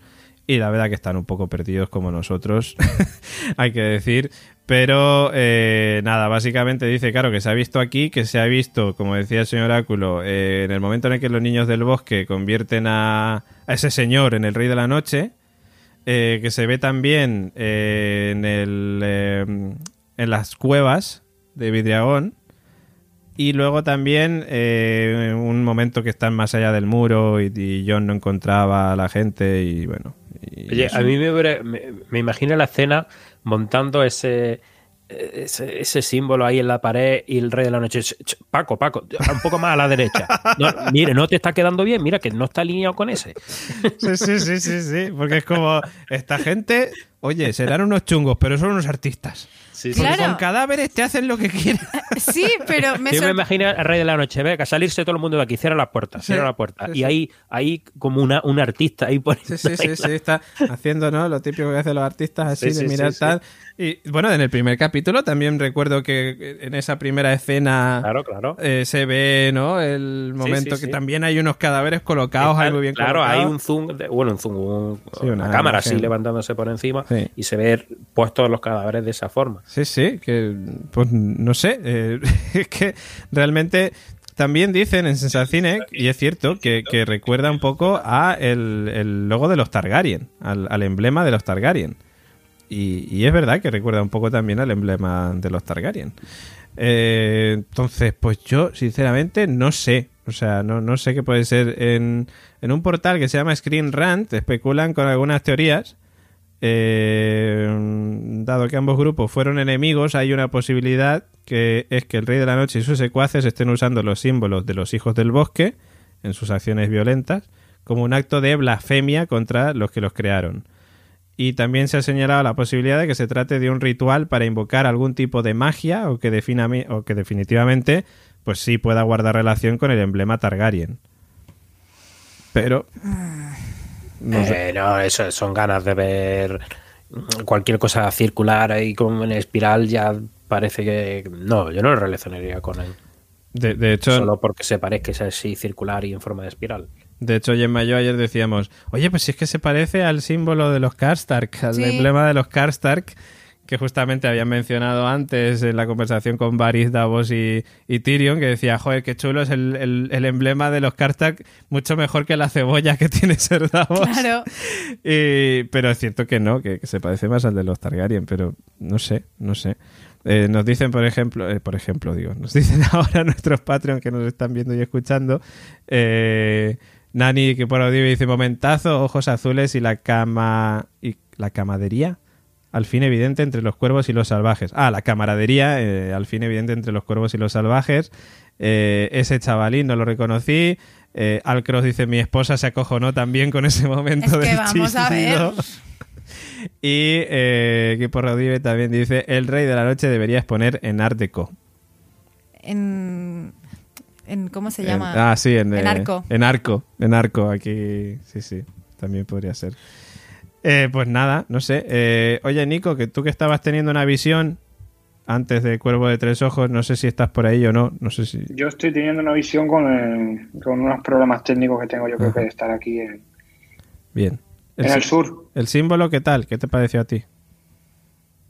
Pues a mí, yo, para mí, a ver, cada uno le gusta lo que le gusta, pero para mí fue lo mejor de- del capítulo. Esa secuencia para mí fue lo mejor del capítulo. De hecho, yo creo que es, joder, lo que, lo que tengo ganas de ver. Es decir, tengo ganas de ver cómo avanza esta... esta el, el invierno está llegando, lleva llegando siete temporadas, que llegue ya. que llegue ya, por Dios. Hombre, a ver, el Pero invierno ya ha llegado. Ya está en invierno. Sí, bueno, está, está, está, está empezando. Ha, ha llegado 21 hasta de el desembarco del rey. O sea que- 21 de diciembre. Yo tengo muchas ganas. Yo sobre, a ver, yo ya te digo que tengo muchas ganas y y he estado a punto de verme el tráiler del, del capítulo que viene. Wow, Uy. un momento. Yo, Nico eh, Frasquet, esa, perso- Nico esa persona que no ve que no ve trailers. tráiler, sí, sí. He dicho a punto, no que lo haya hecho. He estado a punto. Nosotros, Gemma y yo lo hemos visto, pero no vamos a decir nada. Pero porque por- por si vosotros podéis, podéis- si hubiera un tráiler del, tre- del 3, también lo veríais. También. um, no. Yo iría capítulo por Capítulo a capítulo. capítulo. Sí, sí, sí. Eh, pero bueno, no sé. Eh, de todas maneras, el tema del símbolo, yo creo que va, va a tener una respuesta. Sí, sí, hombre, claro que va a tener una respuesta. Eso O sea, se ha claro. visto demasiadas veces como para que ese símbolo se quede ahí, perdido y ya está. No sé. De hecho, de- de- debe ser una clave bastante. A lo mejor ese de Dharma. A lo mejor van a hacer ahora el logo de Yo, Dharma. yo le echo- le- sí, además le encontré un poco así de. Claro. ¿Sabes? Me vino a la mente también True Detective, True Detective. La primera Sí. temporada. la primera, sí. Ah, vale, vale. Que ya hace tiempo no me acuerdo bien. Pero sí, bueno, eh, pues seguramente en el último capítulo aparezca Matthew McConaughey y, eh, y, pues y que se siente en una silla como Damon Lindelof al final de Perdidos Eh, y te la- te está. Eso es, eso es. bueno, eh, lo último que nos queda del capítulo pues es la llegada de Jamie a Invernalia. Eh, ahí con su capucha para que no le reconozcan y en cuanto se quita la capucha, ¿a quién se encuentra? A Bran en el mismo sitio que la Mira, noche anterior mirándolo. En plan macetero. Pese que era, que era algo que habíamos vaticinado, que todos teníamos claro, a mí el momento en que Jamie se descapucha me pareció muy chulo. Sí, sí, estuvo muy bien. O sea, Pese a que era algo era un muy... personaje pre- que sabíamos que era él. O sea, ¿no? Cuando veíamos a alguien entrando y tal, dijimos, ese es. Yo, Jamie. ojo, ojo, no mentiré, tuve, o sea, dije, es Jamie, pero por otro lado pensé, buah, me la meterían doblada si ahora apareciera Melisandre. Porque pensé, alguien con alevosía por la noche, tapado, No a de quien... noche, era ya de día, ¿eh? Bueno, era oscurete. era de estaría- mañana ya, ¿eh? Claro, estaría amaneciendo, pero yo dije, "Eh", digo, a lo mejor, digo, yo estoy esperando que sea Jamie como muy mucho, de hecho lo veo clarísimo, pero claro, si no fuera, De me hecho, quedaba muy... De hecho, se retrasó un poco, tenía que haber llegado antes que Bran quería irse a dormir y dijo, "Eh, me voy a esperar un poco más que tiene que llegar Jamie Pero ahora". la mirada de Jamie a ese Bran que está ahí, como decíais, como un tiesto. O sea, ¿cómo le mira de, what the fuck, qué haces aquí? Me pareció sublime. Es que fue, fue cojonudo, o sea, fue... Este lo esperaba. Decía, pero este, este no estaba muerto. o este- Claro, es que fue es- esa unión con ese primer capítulo que, que en este primero de la octava hemos tenido a lo largo de, de varias escenas. Joder, es que con esta última es como cerramos un poco el, el círculo, no lo cerramos del todo, pero, pero es que es, mm, a mí me pareció brutal. Y me pareció además, claro, mejor todavía incluso por la cara de Bran. Es que Pero ahora imaginaros el... Jamie se queda con una cara que dice...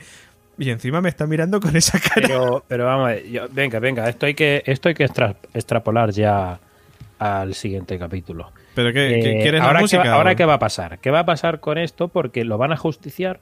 Porque ahora, ahora mm, va a hablar con Blan. ¿Qué, qué pasa, Bran? Hostia, te veo bien. Pues yo también. Da- dame la mano. y le va a decir, sí, le va a Choca- decir, le- choca, choca esos cinco. choca esos cinco, le va a decir otro. No, levántate tú y me la das. Cachondo. No, no, o sea, igual que con Meñique hubo ese ajusticiamiento, ahora yo creo que va a haber algo parecido, que donde se va a dar ya una situación conflictiva con Tyrion. O sea, yo no creo que ahora llegue y diga, bueno, no pasa nada, eso ya es cosa del pasado. Yo creo que es posible que haya algún tipo de ajusticiamiento a Jamie por lo, por lo que hizo. por el Fisi- de- ¿físico? porque- ¿El qué? ¿Físico? No, no, no, me- un juicio, algún tipo de Sí, juicio sí. donde se Juicio diga, oye, combate". este, este tío fue el que me tiró a mí por por la ventana Pero, y pero no, no, Va a haber un no- no juicio me por combate y Tyrion va a No, luchar. no, pero vamos a ver. eh, la, la semana pasada estuvimos en, en el Previously on Game of Thrones. Eh, estuvimos diciendo que Bran ya ha pasado. O sea, está en otro nivel. Claro. Quiero decir A Bran que, le suda tres cojones que claro, le haya empujado. que ajusticiarlo por el tema de- del empuje, no. Yo creo que es por todo lo que los mm, Lannister mm, so- Sí, están. Pero es que de todas maneras una cosa lo que quiera Bran y otra la que quiera a lo mejor Sansa. O Arya. Que van a decir, oye tú, que tiraste Yo- a nuestro hermano. sí, por eso, por eso digo que va a haber y ahí donde a lo mejor va a estar el conflicto ya con Tyrion. Porque Tyrion ya sabéis que es mucho de su hermano, o sea que sí, muy humano de la reina, muy tú lo que lo que tú quieras, pero que no lo toque no es su hermano.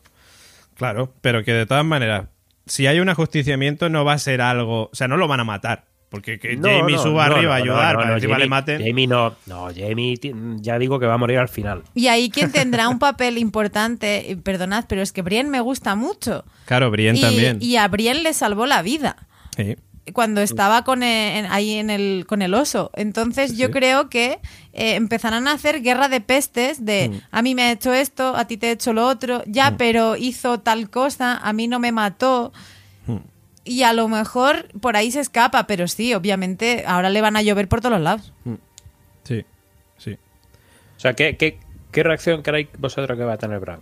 Cuando, o sea, que, porque yo supongo que se aproximarán o, o a lo mejor pasan directamente ya en el siguiente episodio cuando sea, nos muestran ya ahí la junta y, y a Jamie ahí en el centro diciendo, a ver, ¿qué hiciste esto? ¿Hiciste lo otro? Pero si hay esa conversación, o sea, si continúa el episodio, el segundo, por ejemplo, con lo, donde se ha quedado el primero, Hmm.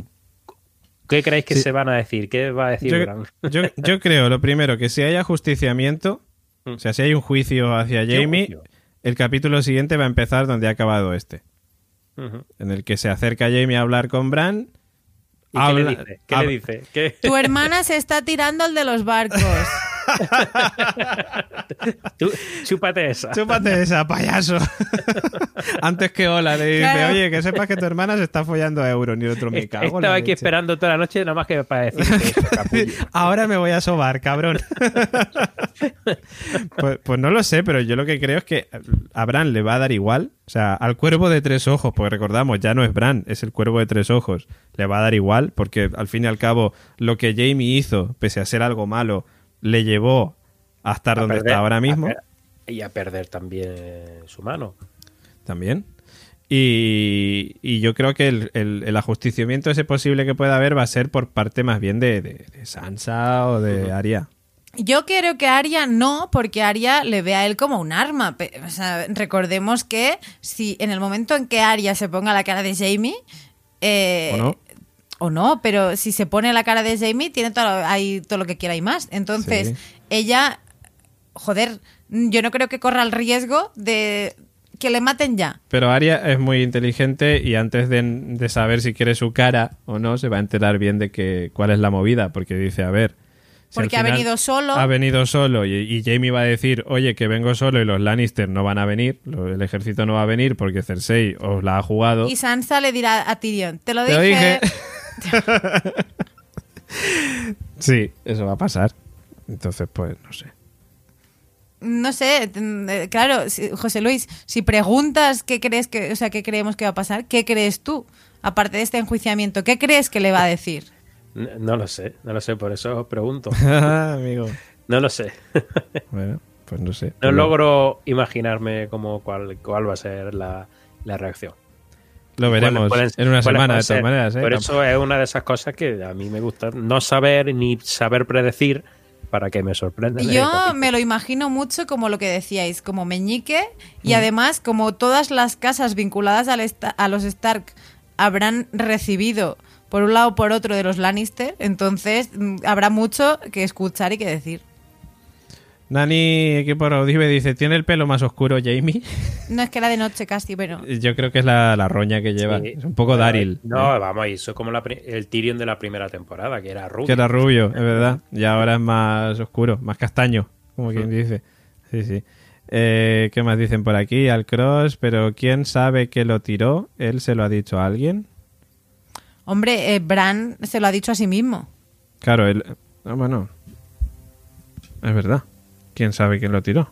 Bran se lo ha dicho a sí mismo. No, pero a mí me suena que en algún momento alguien comentó algo de que sabían que, que les habían pillado follando.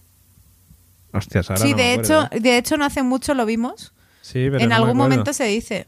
Me suena que sí que se dice en algún momento, pero no sé ahora mismo. Mira que me acabo de volver a ver la serie entera otra vez. pero no me acuerdo. Eh, dice Equipo Raudive que eh, de Tar va a hablar en su favor en el juicio, si es que lo hay.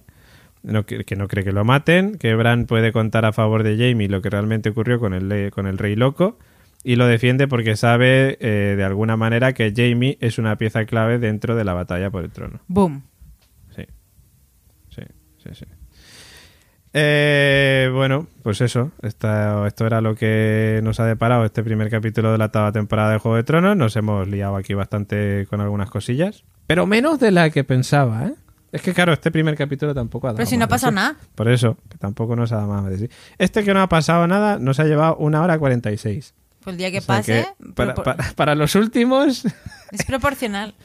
Para tres hay que traerse bocatas. hay que traerse bocata y café porque aquí nos quedamos hasta las tantas. Miedo me da.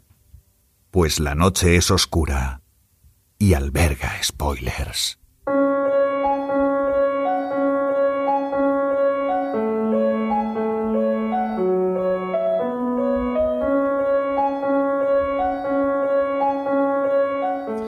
Bueno, y ahora llegamos a una de las partes que más os gustan, y es la de los sorteos. ¿eh? La, por cortesía de la friquilería, la semana pasada sorteábamos un pack de eh, cuatro cervezas eh, Caminante Blanco, que por cierto hemos estado hoy grabando, tomando una cerveza, no sé, es que ya se ha acabado el botellín, pero hemos estado grabando, tomando una cerveza de Caminante Blanco, y tengo que decir, y no es porque sean patrocinadores de Radio Mineral, que está muy rica, Sí. está muy rica, está hecha en Albacete, que no sabía yo que estaba hecha en Albacete. De hecho, me parece una cerveza, una cerveza muy para ver Juego de Tronos, porque no, no te roba la atención. Cierto, cierto. Está suavecita, entra bien.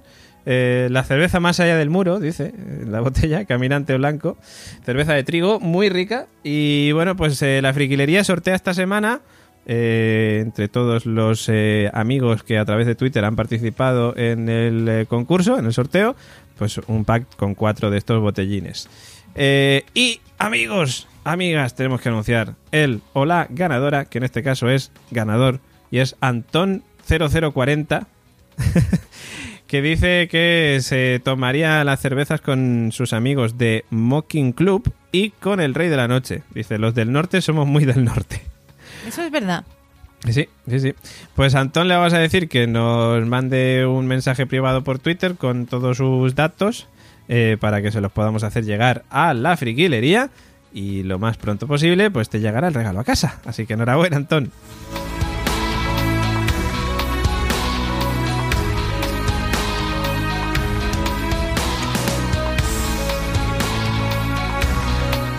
Y esta semana, pues no podía ser menos. Otro nuevo sorteo. Vais a tener que buscar otra vez en Twitter, en arroba la constante 1, ya sabéis.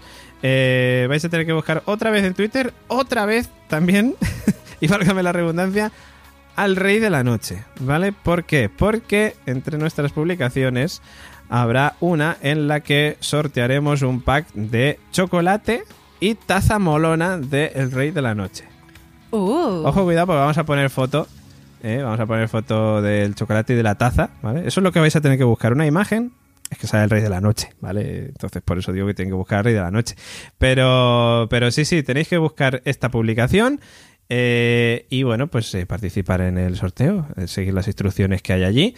Y nada, pues a ver si hay suerte y a ver a quién le toca la semana que viene, pues el sorteo que realizan nuestros compañeros, nuestros amigos de la friquilería.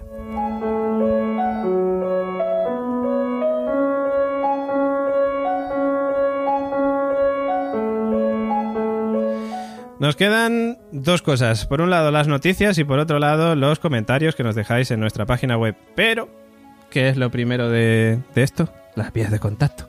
Sin duda. La las- dulce voz de Gemma Yats. En esta Lannister mm, disfrazada de salvaje o bueno, no sé. Eh, sí, podéis encontrarnos, como siempre digo, en redes sociales, arroba la constante 1, Twitter, Facebook, Instagram.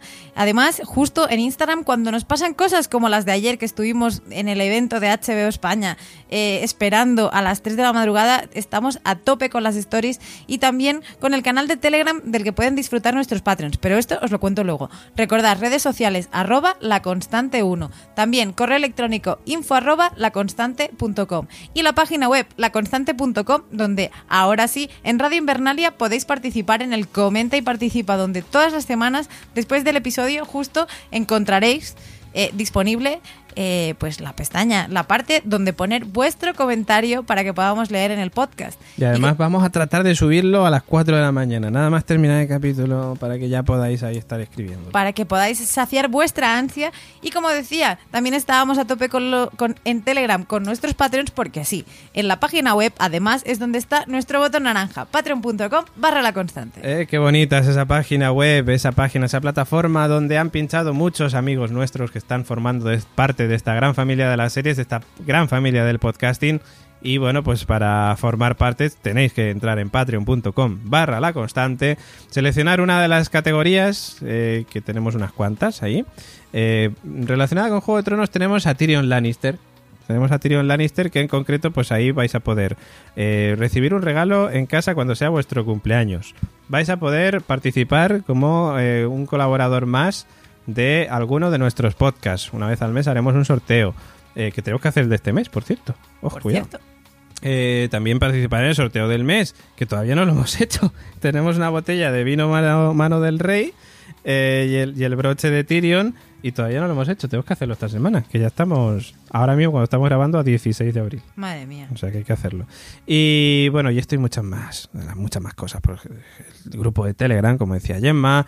En fin, entrada a patreon.com para la constante, porque gracias a vosotros, nosotros poco a poco vamos mejorando y convirtiéndonos en un medio de comunicación más serio.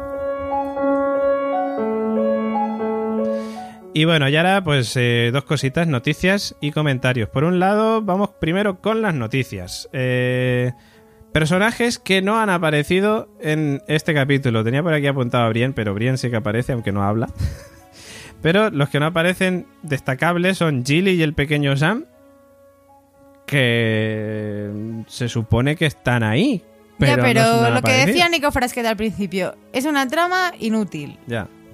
¿Te Bueno. importa dónde está Sam y el hijo este O sea, bastardo que tiene? No, pues ya está. Bueno, Melisandre. Esta sí nos importa. Claro, Melisandre sí nos importa más. El Rey de la Noche no ha aparecido. Porque venía de resaca de arco y ha dicho, "Tst, me voy a descansar. Sí, efectivamente. Y Robin y Ed Murtali, que nosotros habíamos dicho que iban a aparecer en este primer capítulo y nos han troleado porque no han aparecido. Así que bueno. Eh, luego tenía apuntada la teoría de, de que Arya acabaría matando al perro. Pero bueno, ya la ha comentado antes el señor Oráculo. Básicamente, para hacer un resumen de lo que ha dicho antes, sería que ambos se irían a desembarco del rey. eh, ocurriría esa Clegane Ball pero el perro ganaría a la montaña, pero en esa batalla pues él quedaría gravemente herido y tendría que pedir a Arya que acabara con su vida. Y esta vez sí lo haría, no como, no como la otra vez. Eh, luego tengo más cosas. ¿Quién es Harry Strickland? El señor que se parece a Jamie Lannister. El señor eh, que se parece El apuesto, que parece el príncipe de Pocahontas. el apuesto Harry Strickland. Eh, pues es el eh, de la compañía dorada, el comandante, como ya sabéis. Esa compañía dorada que tanto le gusta a Mayat. Yo es que cuando se trata de la compañía dorada Tienes mm, que comentarlo tú. me abstengo. No, vale. A ver, ¿quién es Harry Strickland realmente? Pues bueno, eh, como sabemos, la compañía dorada, ahora sí, ya sabemos, que es un grupo de mercenarios formado por miembros exiliados de, Ponen- de Poniente, nada más y nada menos que 20.000, con sus elefantes y sus cosas pertinentes. Pero Harry Strickland, que es el actual comandante, era uno de los simpatizantes de la casa Blackfire, Los Strickland, su conocida familia. en español como Casa Fuego Oscuro. Eh, que conste, Esto lo sabemos. que, conste que, David Muret, dime dónde has sacado esto, porque luego me van a llover todos a mí. Eh, Eso es. Esto lo he sacado de una noticia de Sensacine que hablaba sobre los libros. Bien. ¿Vale? Mal, Entonces, mal, mal vamos. Mal vamos. Aquí de fuego oscuro, ¿a eso de fuego oscuro dónde salió la Aquí no ha salido fuego oscuro. Pues entonces olvidaros del tema. Coméntalo igualmente. Y por eso mismo, él, eh, a ver, vamos a ver, Eh, la Casa de Fuego Oscuro, que es una familia que se vio forzada al exilio durante el gobierno de los Targaryen por levantarse en rebelión contra el de Daenerys II, que este no lo conocemos tampoco. Daenerys, Bueno, Daenerys podría ser padre de Porque le Daenerys. pusieron así Daenerys. Sí.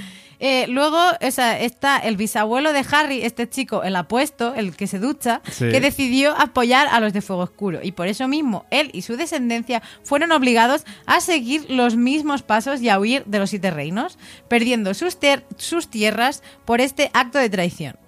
El señor Strickland, entiendo que el, el patriarca de los El patriarca Strickland, de los Strickland. sí. marchó a esos, que es de donde viene la compañía dorada, Sí. junto a Aegor, que no Aegon, sino Aegor Rivers, que venía de los ríos, Aegon bastardo del rey Aegon IV Targaryen, y allí crió a su familia en servicio de la compañía dorada.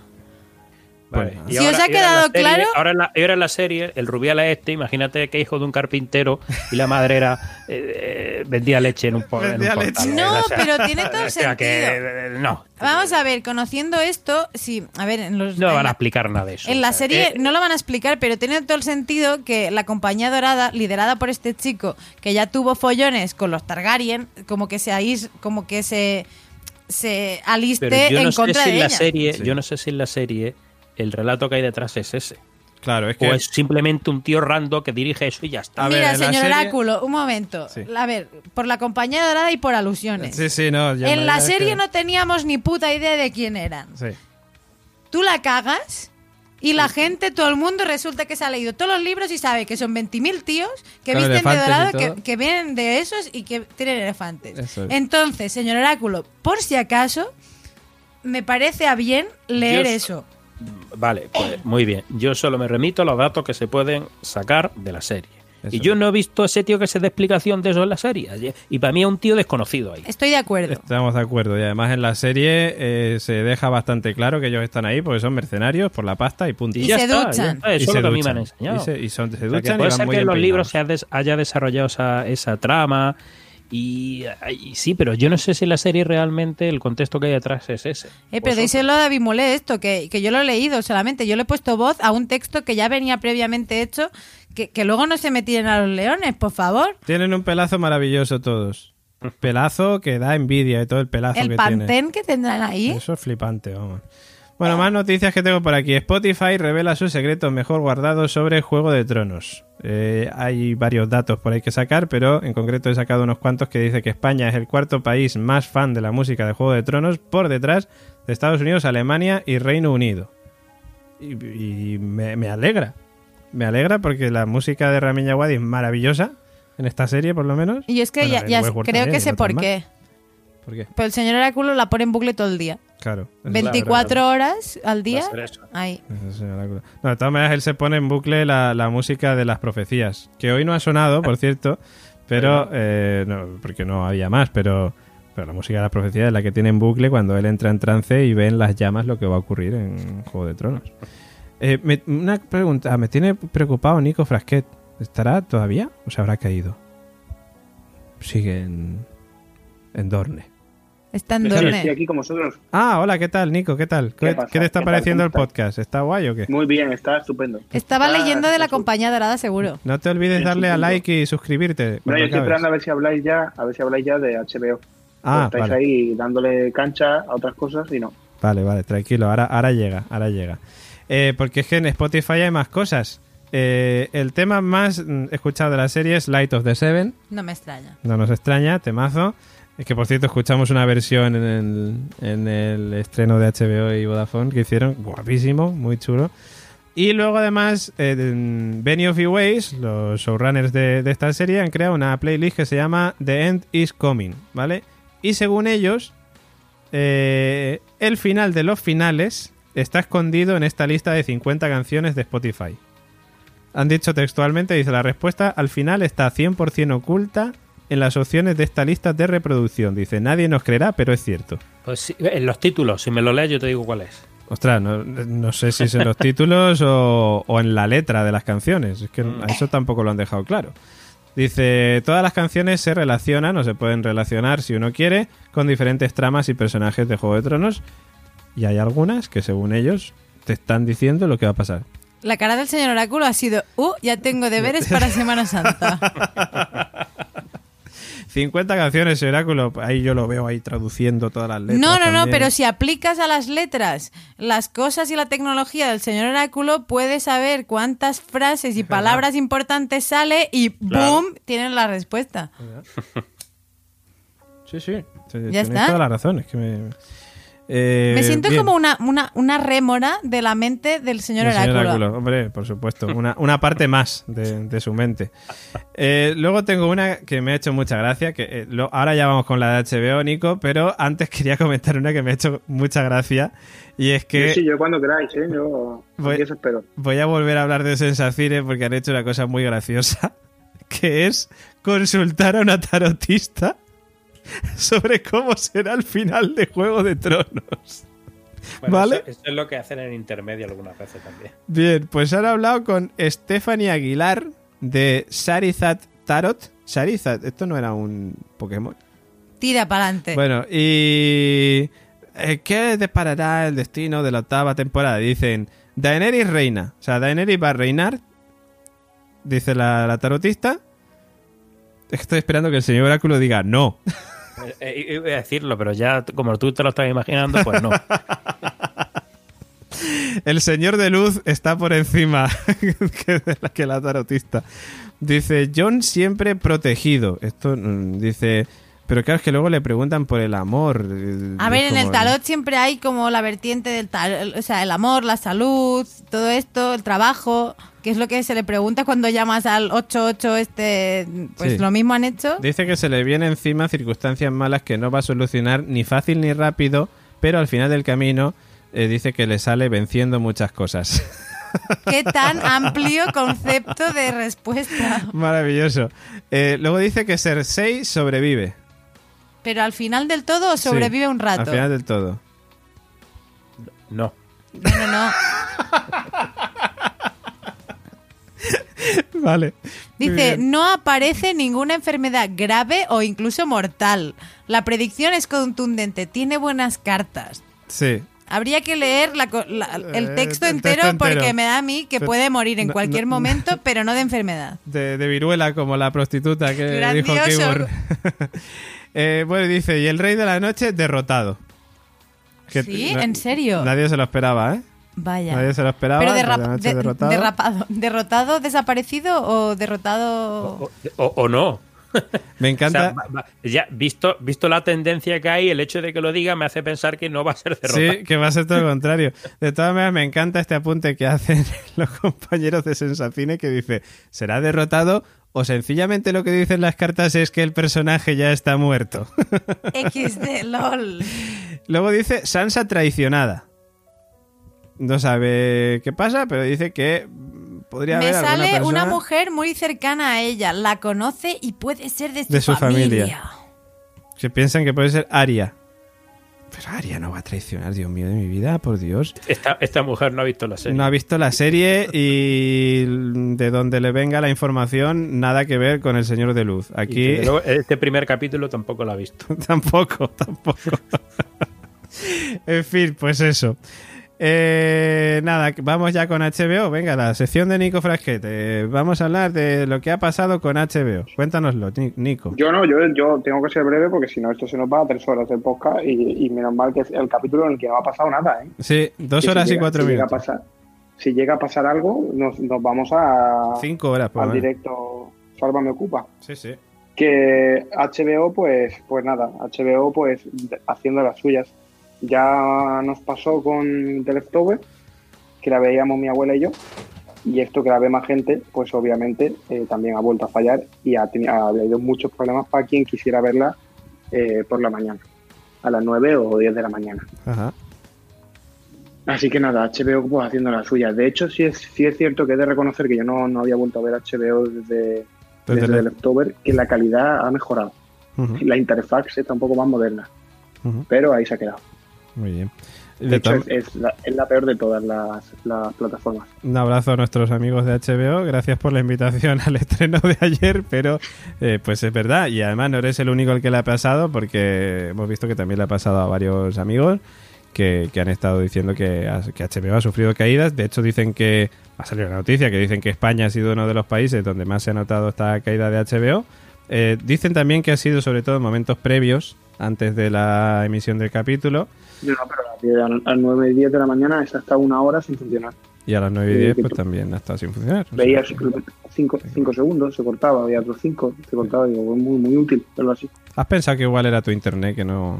No, no, no, no, no, era HBO. De, de hecho, en Twitter la gente se quejaba Ujú. a esa hora, de esto, ¿qué pasa? Tal. Bueno, Luego ya se ha, se, ha, se ha mejorado el tema. Claro, yo creo que es decir, el volumen de entrada de usuarios a esa hora tendría que ser que, te- que no es como antes con The Leftover, que no era tanto, Ujú. sino si ahora ha sido, ha sido heavy. Pero a, a su favor es decir que la calidad no ha, no ha menguado. Es decir, que no ha, no ha habido cortes de calidad o no ha habido bajon- bajones de calidad y eso sí se agradece. Bueno, pues bien, Eh, de todas maneras, pues ya saben los oyentes que hay dos maneras de poder ver Juego de Tronos en España. Una es a través de HBO. Veremos a ver nosotros la semana que viene, cuando lo veamos también a través de HBO, si hay fallos o no. Si no, también tenéis la otra opción, que es verlo a través de Movistar Series. Así que, bueno, pues habrá que, habrá que ver qué tal se portan la semana que viene. Espero que no, no haya fallos. Y sobre todo lo que más miedo me da es lo, para el final. Como en el final de la serie Ya. haya caídas, vamos, Habrá caídas, habrá caídas. arde Troya, como al final de, de la serie haya caídas. En fin, eh, ya solamente nos queda una cosa, son los comentarios de nuestros queridos oyentes que vamos a pasar a leer pues eh, ahora mismo.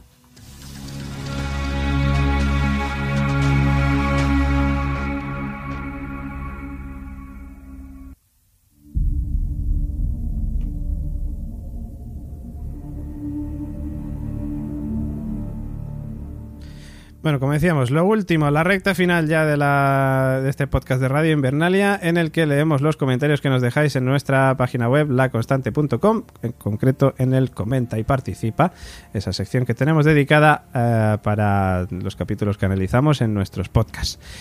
Vamos con el primero de los comentarios, eh, que por cierto hoy tenemos unos cuantos, ¿vale? Tenemos unos cuantos comentarios, gracias, gracias por todos esos eh, mensajes que nos dejáis, porque sois parte de este, de este podcast, claramente.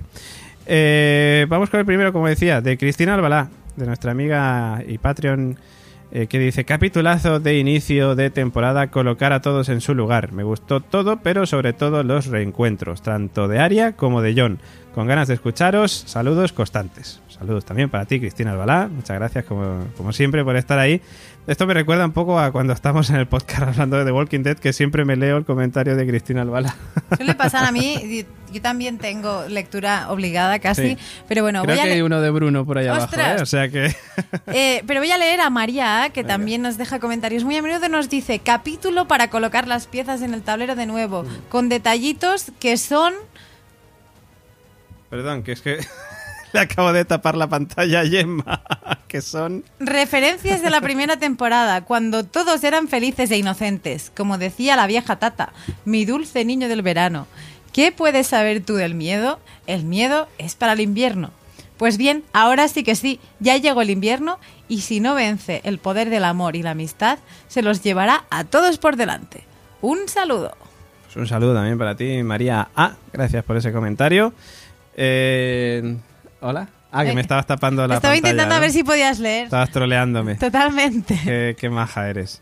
Bueno, eh, señor Oráculo, ¿qué nos dice Tortuga Post-Apocalíptica? Me encanta. Pues me Tortuga. Post-Apocalíptica dice, buenas a todos, aunque el capítulo no ha pasado nada relevante y ha sido muy fanfic, como el momento en el que John monta el, dra- el dragón, me han encantado los momentos de reencuentro, sobre todo el de John y Bran, cuando le dice, ya eres un hombre, y, y Bran en plan, picha, pichi picha, jeje. El momento presentación de cuñadas me ha parecido sublime, con Daenerys intentando congraciarse con Sansa, además de que eh, he estado en entierros más alegres. Alegres. Eh, lo que nos queda por ver era eh, a un Drogon Bojeur, o sea, esa claro. miradilla que tiene que, David, Sí, sí, esa sí, que te he comentado. Ahí Un mirando. saludo y gracias a todos por vuestra labor. Pues muchas gracias. cuando, se, ta- cuando se estaban dando los besos, él Sí. ahí. Esa, esa mira que tiene, oye, no te pasa, ¿eh? que mi madre. Que mi madre. A ver lo que haces con mi madre, tú. Sí, sí. Pues muchas gracias, Tortuga Post-Apocalíptica. Gracias por ese comentario. Eh, Nico Frasquet, eh, desde Andalucía Occidental. ¿Qué nos dice nuestro Sí. amigo Peter Petrelli? Eh, Peter Petrelli dice, visto capitulazo de 8,5 de 10. Porque ocho- él la- este le ha puesto nota. Dice capítulo para poner algunas cosas en su lugar antes de la gran batalla. Dani va muy sobrada, esto le puede pesar. John seguro pide silencio a Bran y a Sam porque no le importa el trono y esta información puede dañar su alianza militar que está primero que nada para él. Me gustaría que murieran todos, dice Peter Petrelli, y que al final el rey de la noche sea el bueno. Algo así como Thanos en Los Vengadores, alguien sin miedo a decir y llevar a cabo las verdades incómodas y políticamente incorrectas, pero necesarias. Saludo desde Karaquistán, Venezuela. Pues saludos, saludos también. De, de- de todas maneras, Thanos, no sé si es el bueno, ¿eh? Yo. Bueno, en fin, no, esto me, es. vería otra- me lo vería otra vez, ¿eh? La de los Vengadores. Yo me vería otra vez los Vengadores, pero bueno. Míratela otra vez. Pero bueno, es igual, es igual, tiene Pero oye, que, oye, que, hay- que escúchame, que cada uno empatiza con quien quiere. Está claro, está es. claro. El Vengadores además tiene, está sujeto a interpretaciones. Infinity War es un Yo con la película de serpientes en el avión em- empaticé con las serpientes. Tú empatizaste con la serpiente, sí, sí, sí, claro, claro. Eh, Barney Stinson, ¿no? Había empatizado con el malo de Karate Kid y mira, ahora en la serie de Cobra Kai parece que es el bueno, o sea que... Bueno, Unai, nuestro amigo Unai, nuestro amigo y Patreon, dice, capítulo de 10, intro espectacular, no hay serie que se la acerque. La banda sonora del capítulo muy buena, encuentros que me han sacado a grimillas y que llevamos años esperando, sobre todo el de Bran y Jamie. Escena de hipogrifo de Harry Potter muy bonita, se ve que hay pasta en el CGI. Ha sido muy bonito ver estas escenas de reencuentros y que sea un capi sin mucha acción, porque creo que no vamos a descansar a partir de ahora. Se nota que solo les quedan seis capítulos, mucho por contar y le han metido velocidad. Rápido liberan a Yara y rápido ce- Cersei a follar y rápido le dicen a Jon su ascendencia. Mucho protagonismo a Bran, que me ha encantado y da a pensar. Qué suerte vivir en estos tiempos y deleitarnos con semejantes maravillas del mundo. Esto es un lujazo, people. Besitos a todos, pues la noche es oscura y hostia, qué frío hace. pues eh, abrazo, está bien para ti, Unai, un abrazo fuerte. Eh, Javier López Nieto. eh, es que claro, esto no. Señor Oráculo. Vale. Es que lo estoy. Estoy moviendo hilos, porque luego hay uno de Bruno que te tiene que tocar a Bien. ti, Yamayat. Vamos a ver. Hola amigos de Radio Invernalia, son las ocho y media de hoy 15 de abril y acabo de ver el tan esperado primer capítulo de nuestra obra maestra, Juego de Tronos. He podido evitar spoiler, por suerte. Creo que, eh, que, ha, que sido, que ha sido un capítulo un poco superficial de introducción a la temporada. Aún así, nos ha dejado planteados, planteadas ¿no? las tramas que nos llevarán al final de la serie. Me quedo con dos momentos. El primero, la llegada de Daenerys y su tenso encuentro con Sansa. El segundo, la revelación de Sam y a Jon sobre su origen y sus padres. Pobre Sam, cuando le dijo Daenerys lo que hizo con su padre y su hermano. Aunque su padre era malo con él, en fin, un abrazo muy fuerte, amigos del podcast. Winter is here. Efectivamente, Winter is here. Muchas gracias Javier López Nieto, por cierto, que ganó el sorteo de la semana pasada de la friquilería. Enhorabuena. Enhorabuena. Nico Frasquet, caballero, eh, Gonzalo Cuellega, nuestro amigo y Patreon también, que nos cuenta. Gonzalo, que lo conocimos en el, en, el, en el podcast este que hicimos sobre Black Mirror. Efectivamente, Dice, paisano buen, mío. Buen, buen capítulo, dice Gonzalo, buen capítulo necesario para recordar por dónde íbamos. Comenzar el final de la serie y dejar claras algunas líneas importantes. Además, creo que se puede intuir alguna traición en el seno de la familia Stark. Ya veremos cómo acaba esto. Pues ya. Gonzalo no pone ni punto final, acaba así como en el aire. Hombre, pues como el capítulo de, de hoy. Como tal cual, así, sin más, aquí pasando el rato. A ver, yo, eh, realmente es tal cual, es, es un capítulo necesario. Claro, Más que entretenido, es necesario. pues sí, estoy, estoy de acuerdo, estoy de acuerdo. Bueno, vamos con el último de los comentarios, que es de nuestro amigo Bruno. Por cierto, para los que sigan también The Walking Dead y el podcast, el vicepresidente del equipo H y Gemma Yats como presidenta del equipo H de The Walking Dead. No sé de qué me habláis, estoy en Radio Invernalia. Ya, ya, ya. eh, mm, y voy a leer, eh, como dice Bruno, pues vale, eh, no salen los susurradores y tampoco sale Nigan. Ups, eh, bueno, me he colado, eh, esto es de otra serie. Para empezar, está, bi- está bien eh, el capítulo de muy de vamos a dar lo que queráis y poco más. Fanservice total. Algunos encuentros están muy bien, sobre todo los de Aria. Bran me pone negro, pero bueno, es su papel. La penúltima escena del niño y las extremidades era muy de Aníbal. Sí. Aníbal también serie o película. Mi nota es de un 7,32. Saludos. Saludos, Bruno. Qué raro se me hace Bruno poniendo una nota tan alta. Es que va en función de la serie. Vamos a ver, el equipo H tiene criterio. ya, ya, ya, ya, tiene criterio. Bueno, Pero me lo han dicho, ¿eh? O sea, quiero Sí, decir, sí. yo no lo sé, pero me lo han dicho. Sí, sí, sí, sí, sí, sí. Bueno, en fin, Dani Prados nos decía por ahí que la teoría del perro le mola y también nos mandaba un meme en el que sale Jamie tirando a Bran por un acantilado. Claro, pero aquí de decir, Heidi, claro, ¿no? es Heidi y Clara, Clara. en el acantilado y... Sí, y tirando a Clara, por ahí. Alegría, ahora, para abajo. En fin, que ya, ya está, ¿eh? Cortito ha sido el podcast de hoy, ¿eh? Así, muy, muy venga. Sí, sí, muy, venga, sí, rápido, vamos, vamos rápido con esto, ¿no? Nos lo quitamos encima enseguida. En fin, vamos al final.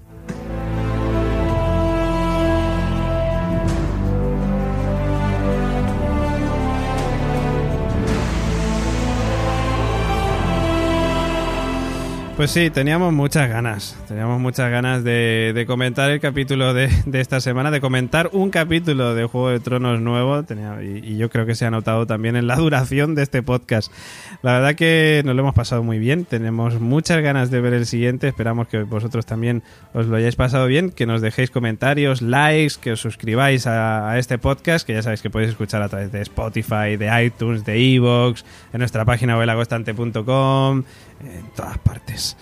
Y en fin, ya solamente nos queda despedirnos de nuestros compañeros. Hasta la semana que viene, señor Nico Frasquet. Hasta la semana que viene. Un abrazo, buena- el capítulo 2. eso es. Un abrazo y buenas noches, Nico. Buenas noches. Saludos a Andalucía Occidental. Chao. Eh, se ha ido ya, de hecho. Ha cortado, ha cortado y se ha ido. Eh, señor Oráculo. ¿Que ¿Me he ido de qué? ¿No me he ido? ¿Estoy aquí? Da igual, que quedaba mejor. que- Ah, perdón, perdón. Pues Adiós. me Ahora me voy, de verdad, ¿eh? Venga, hasta luego. Un abrazo. Ahora conexión con Andalucía Oriental. A la conexión con, con- Andalucía Oriental, señor Oráculo. Hasta la semana que viene, caballero. Pues la semana que viene a ver qué pasa con Jamie y esa mirada ul final que ha tenido este capítulo. Ay, ay, ahí estamos. Eh, Gemma Yats, semana que viene más. Y espero que mucho, mucho mejor.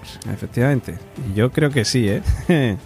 en fin, también se despide quien nos habla de Mimule. Ya os he recordado lo de los likes y suscribiros, pero lo vuelvo a recordar. Hasta aquí el repaso del primer capítulo de la temporada final de Juego de Tronos. La temporada que viene volvemos con el segundo y ya solo nos separará un mes del final de esta serie. Eh, por nuestra parte, pues como siempre, vamos a reponer fuerzas gracias a la friquilería Hidromiel Valhalla y me voy a ir preparando para subir el podcast a Podigy, la web de alojamiento de podcast profesional. En un periquete lo tendréis listo para su escucha. Hasta la semana que viene, chao.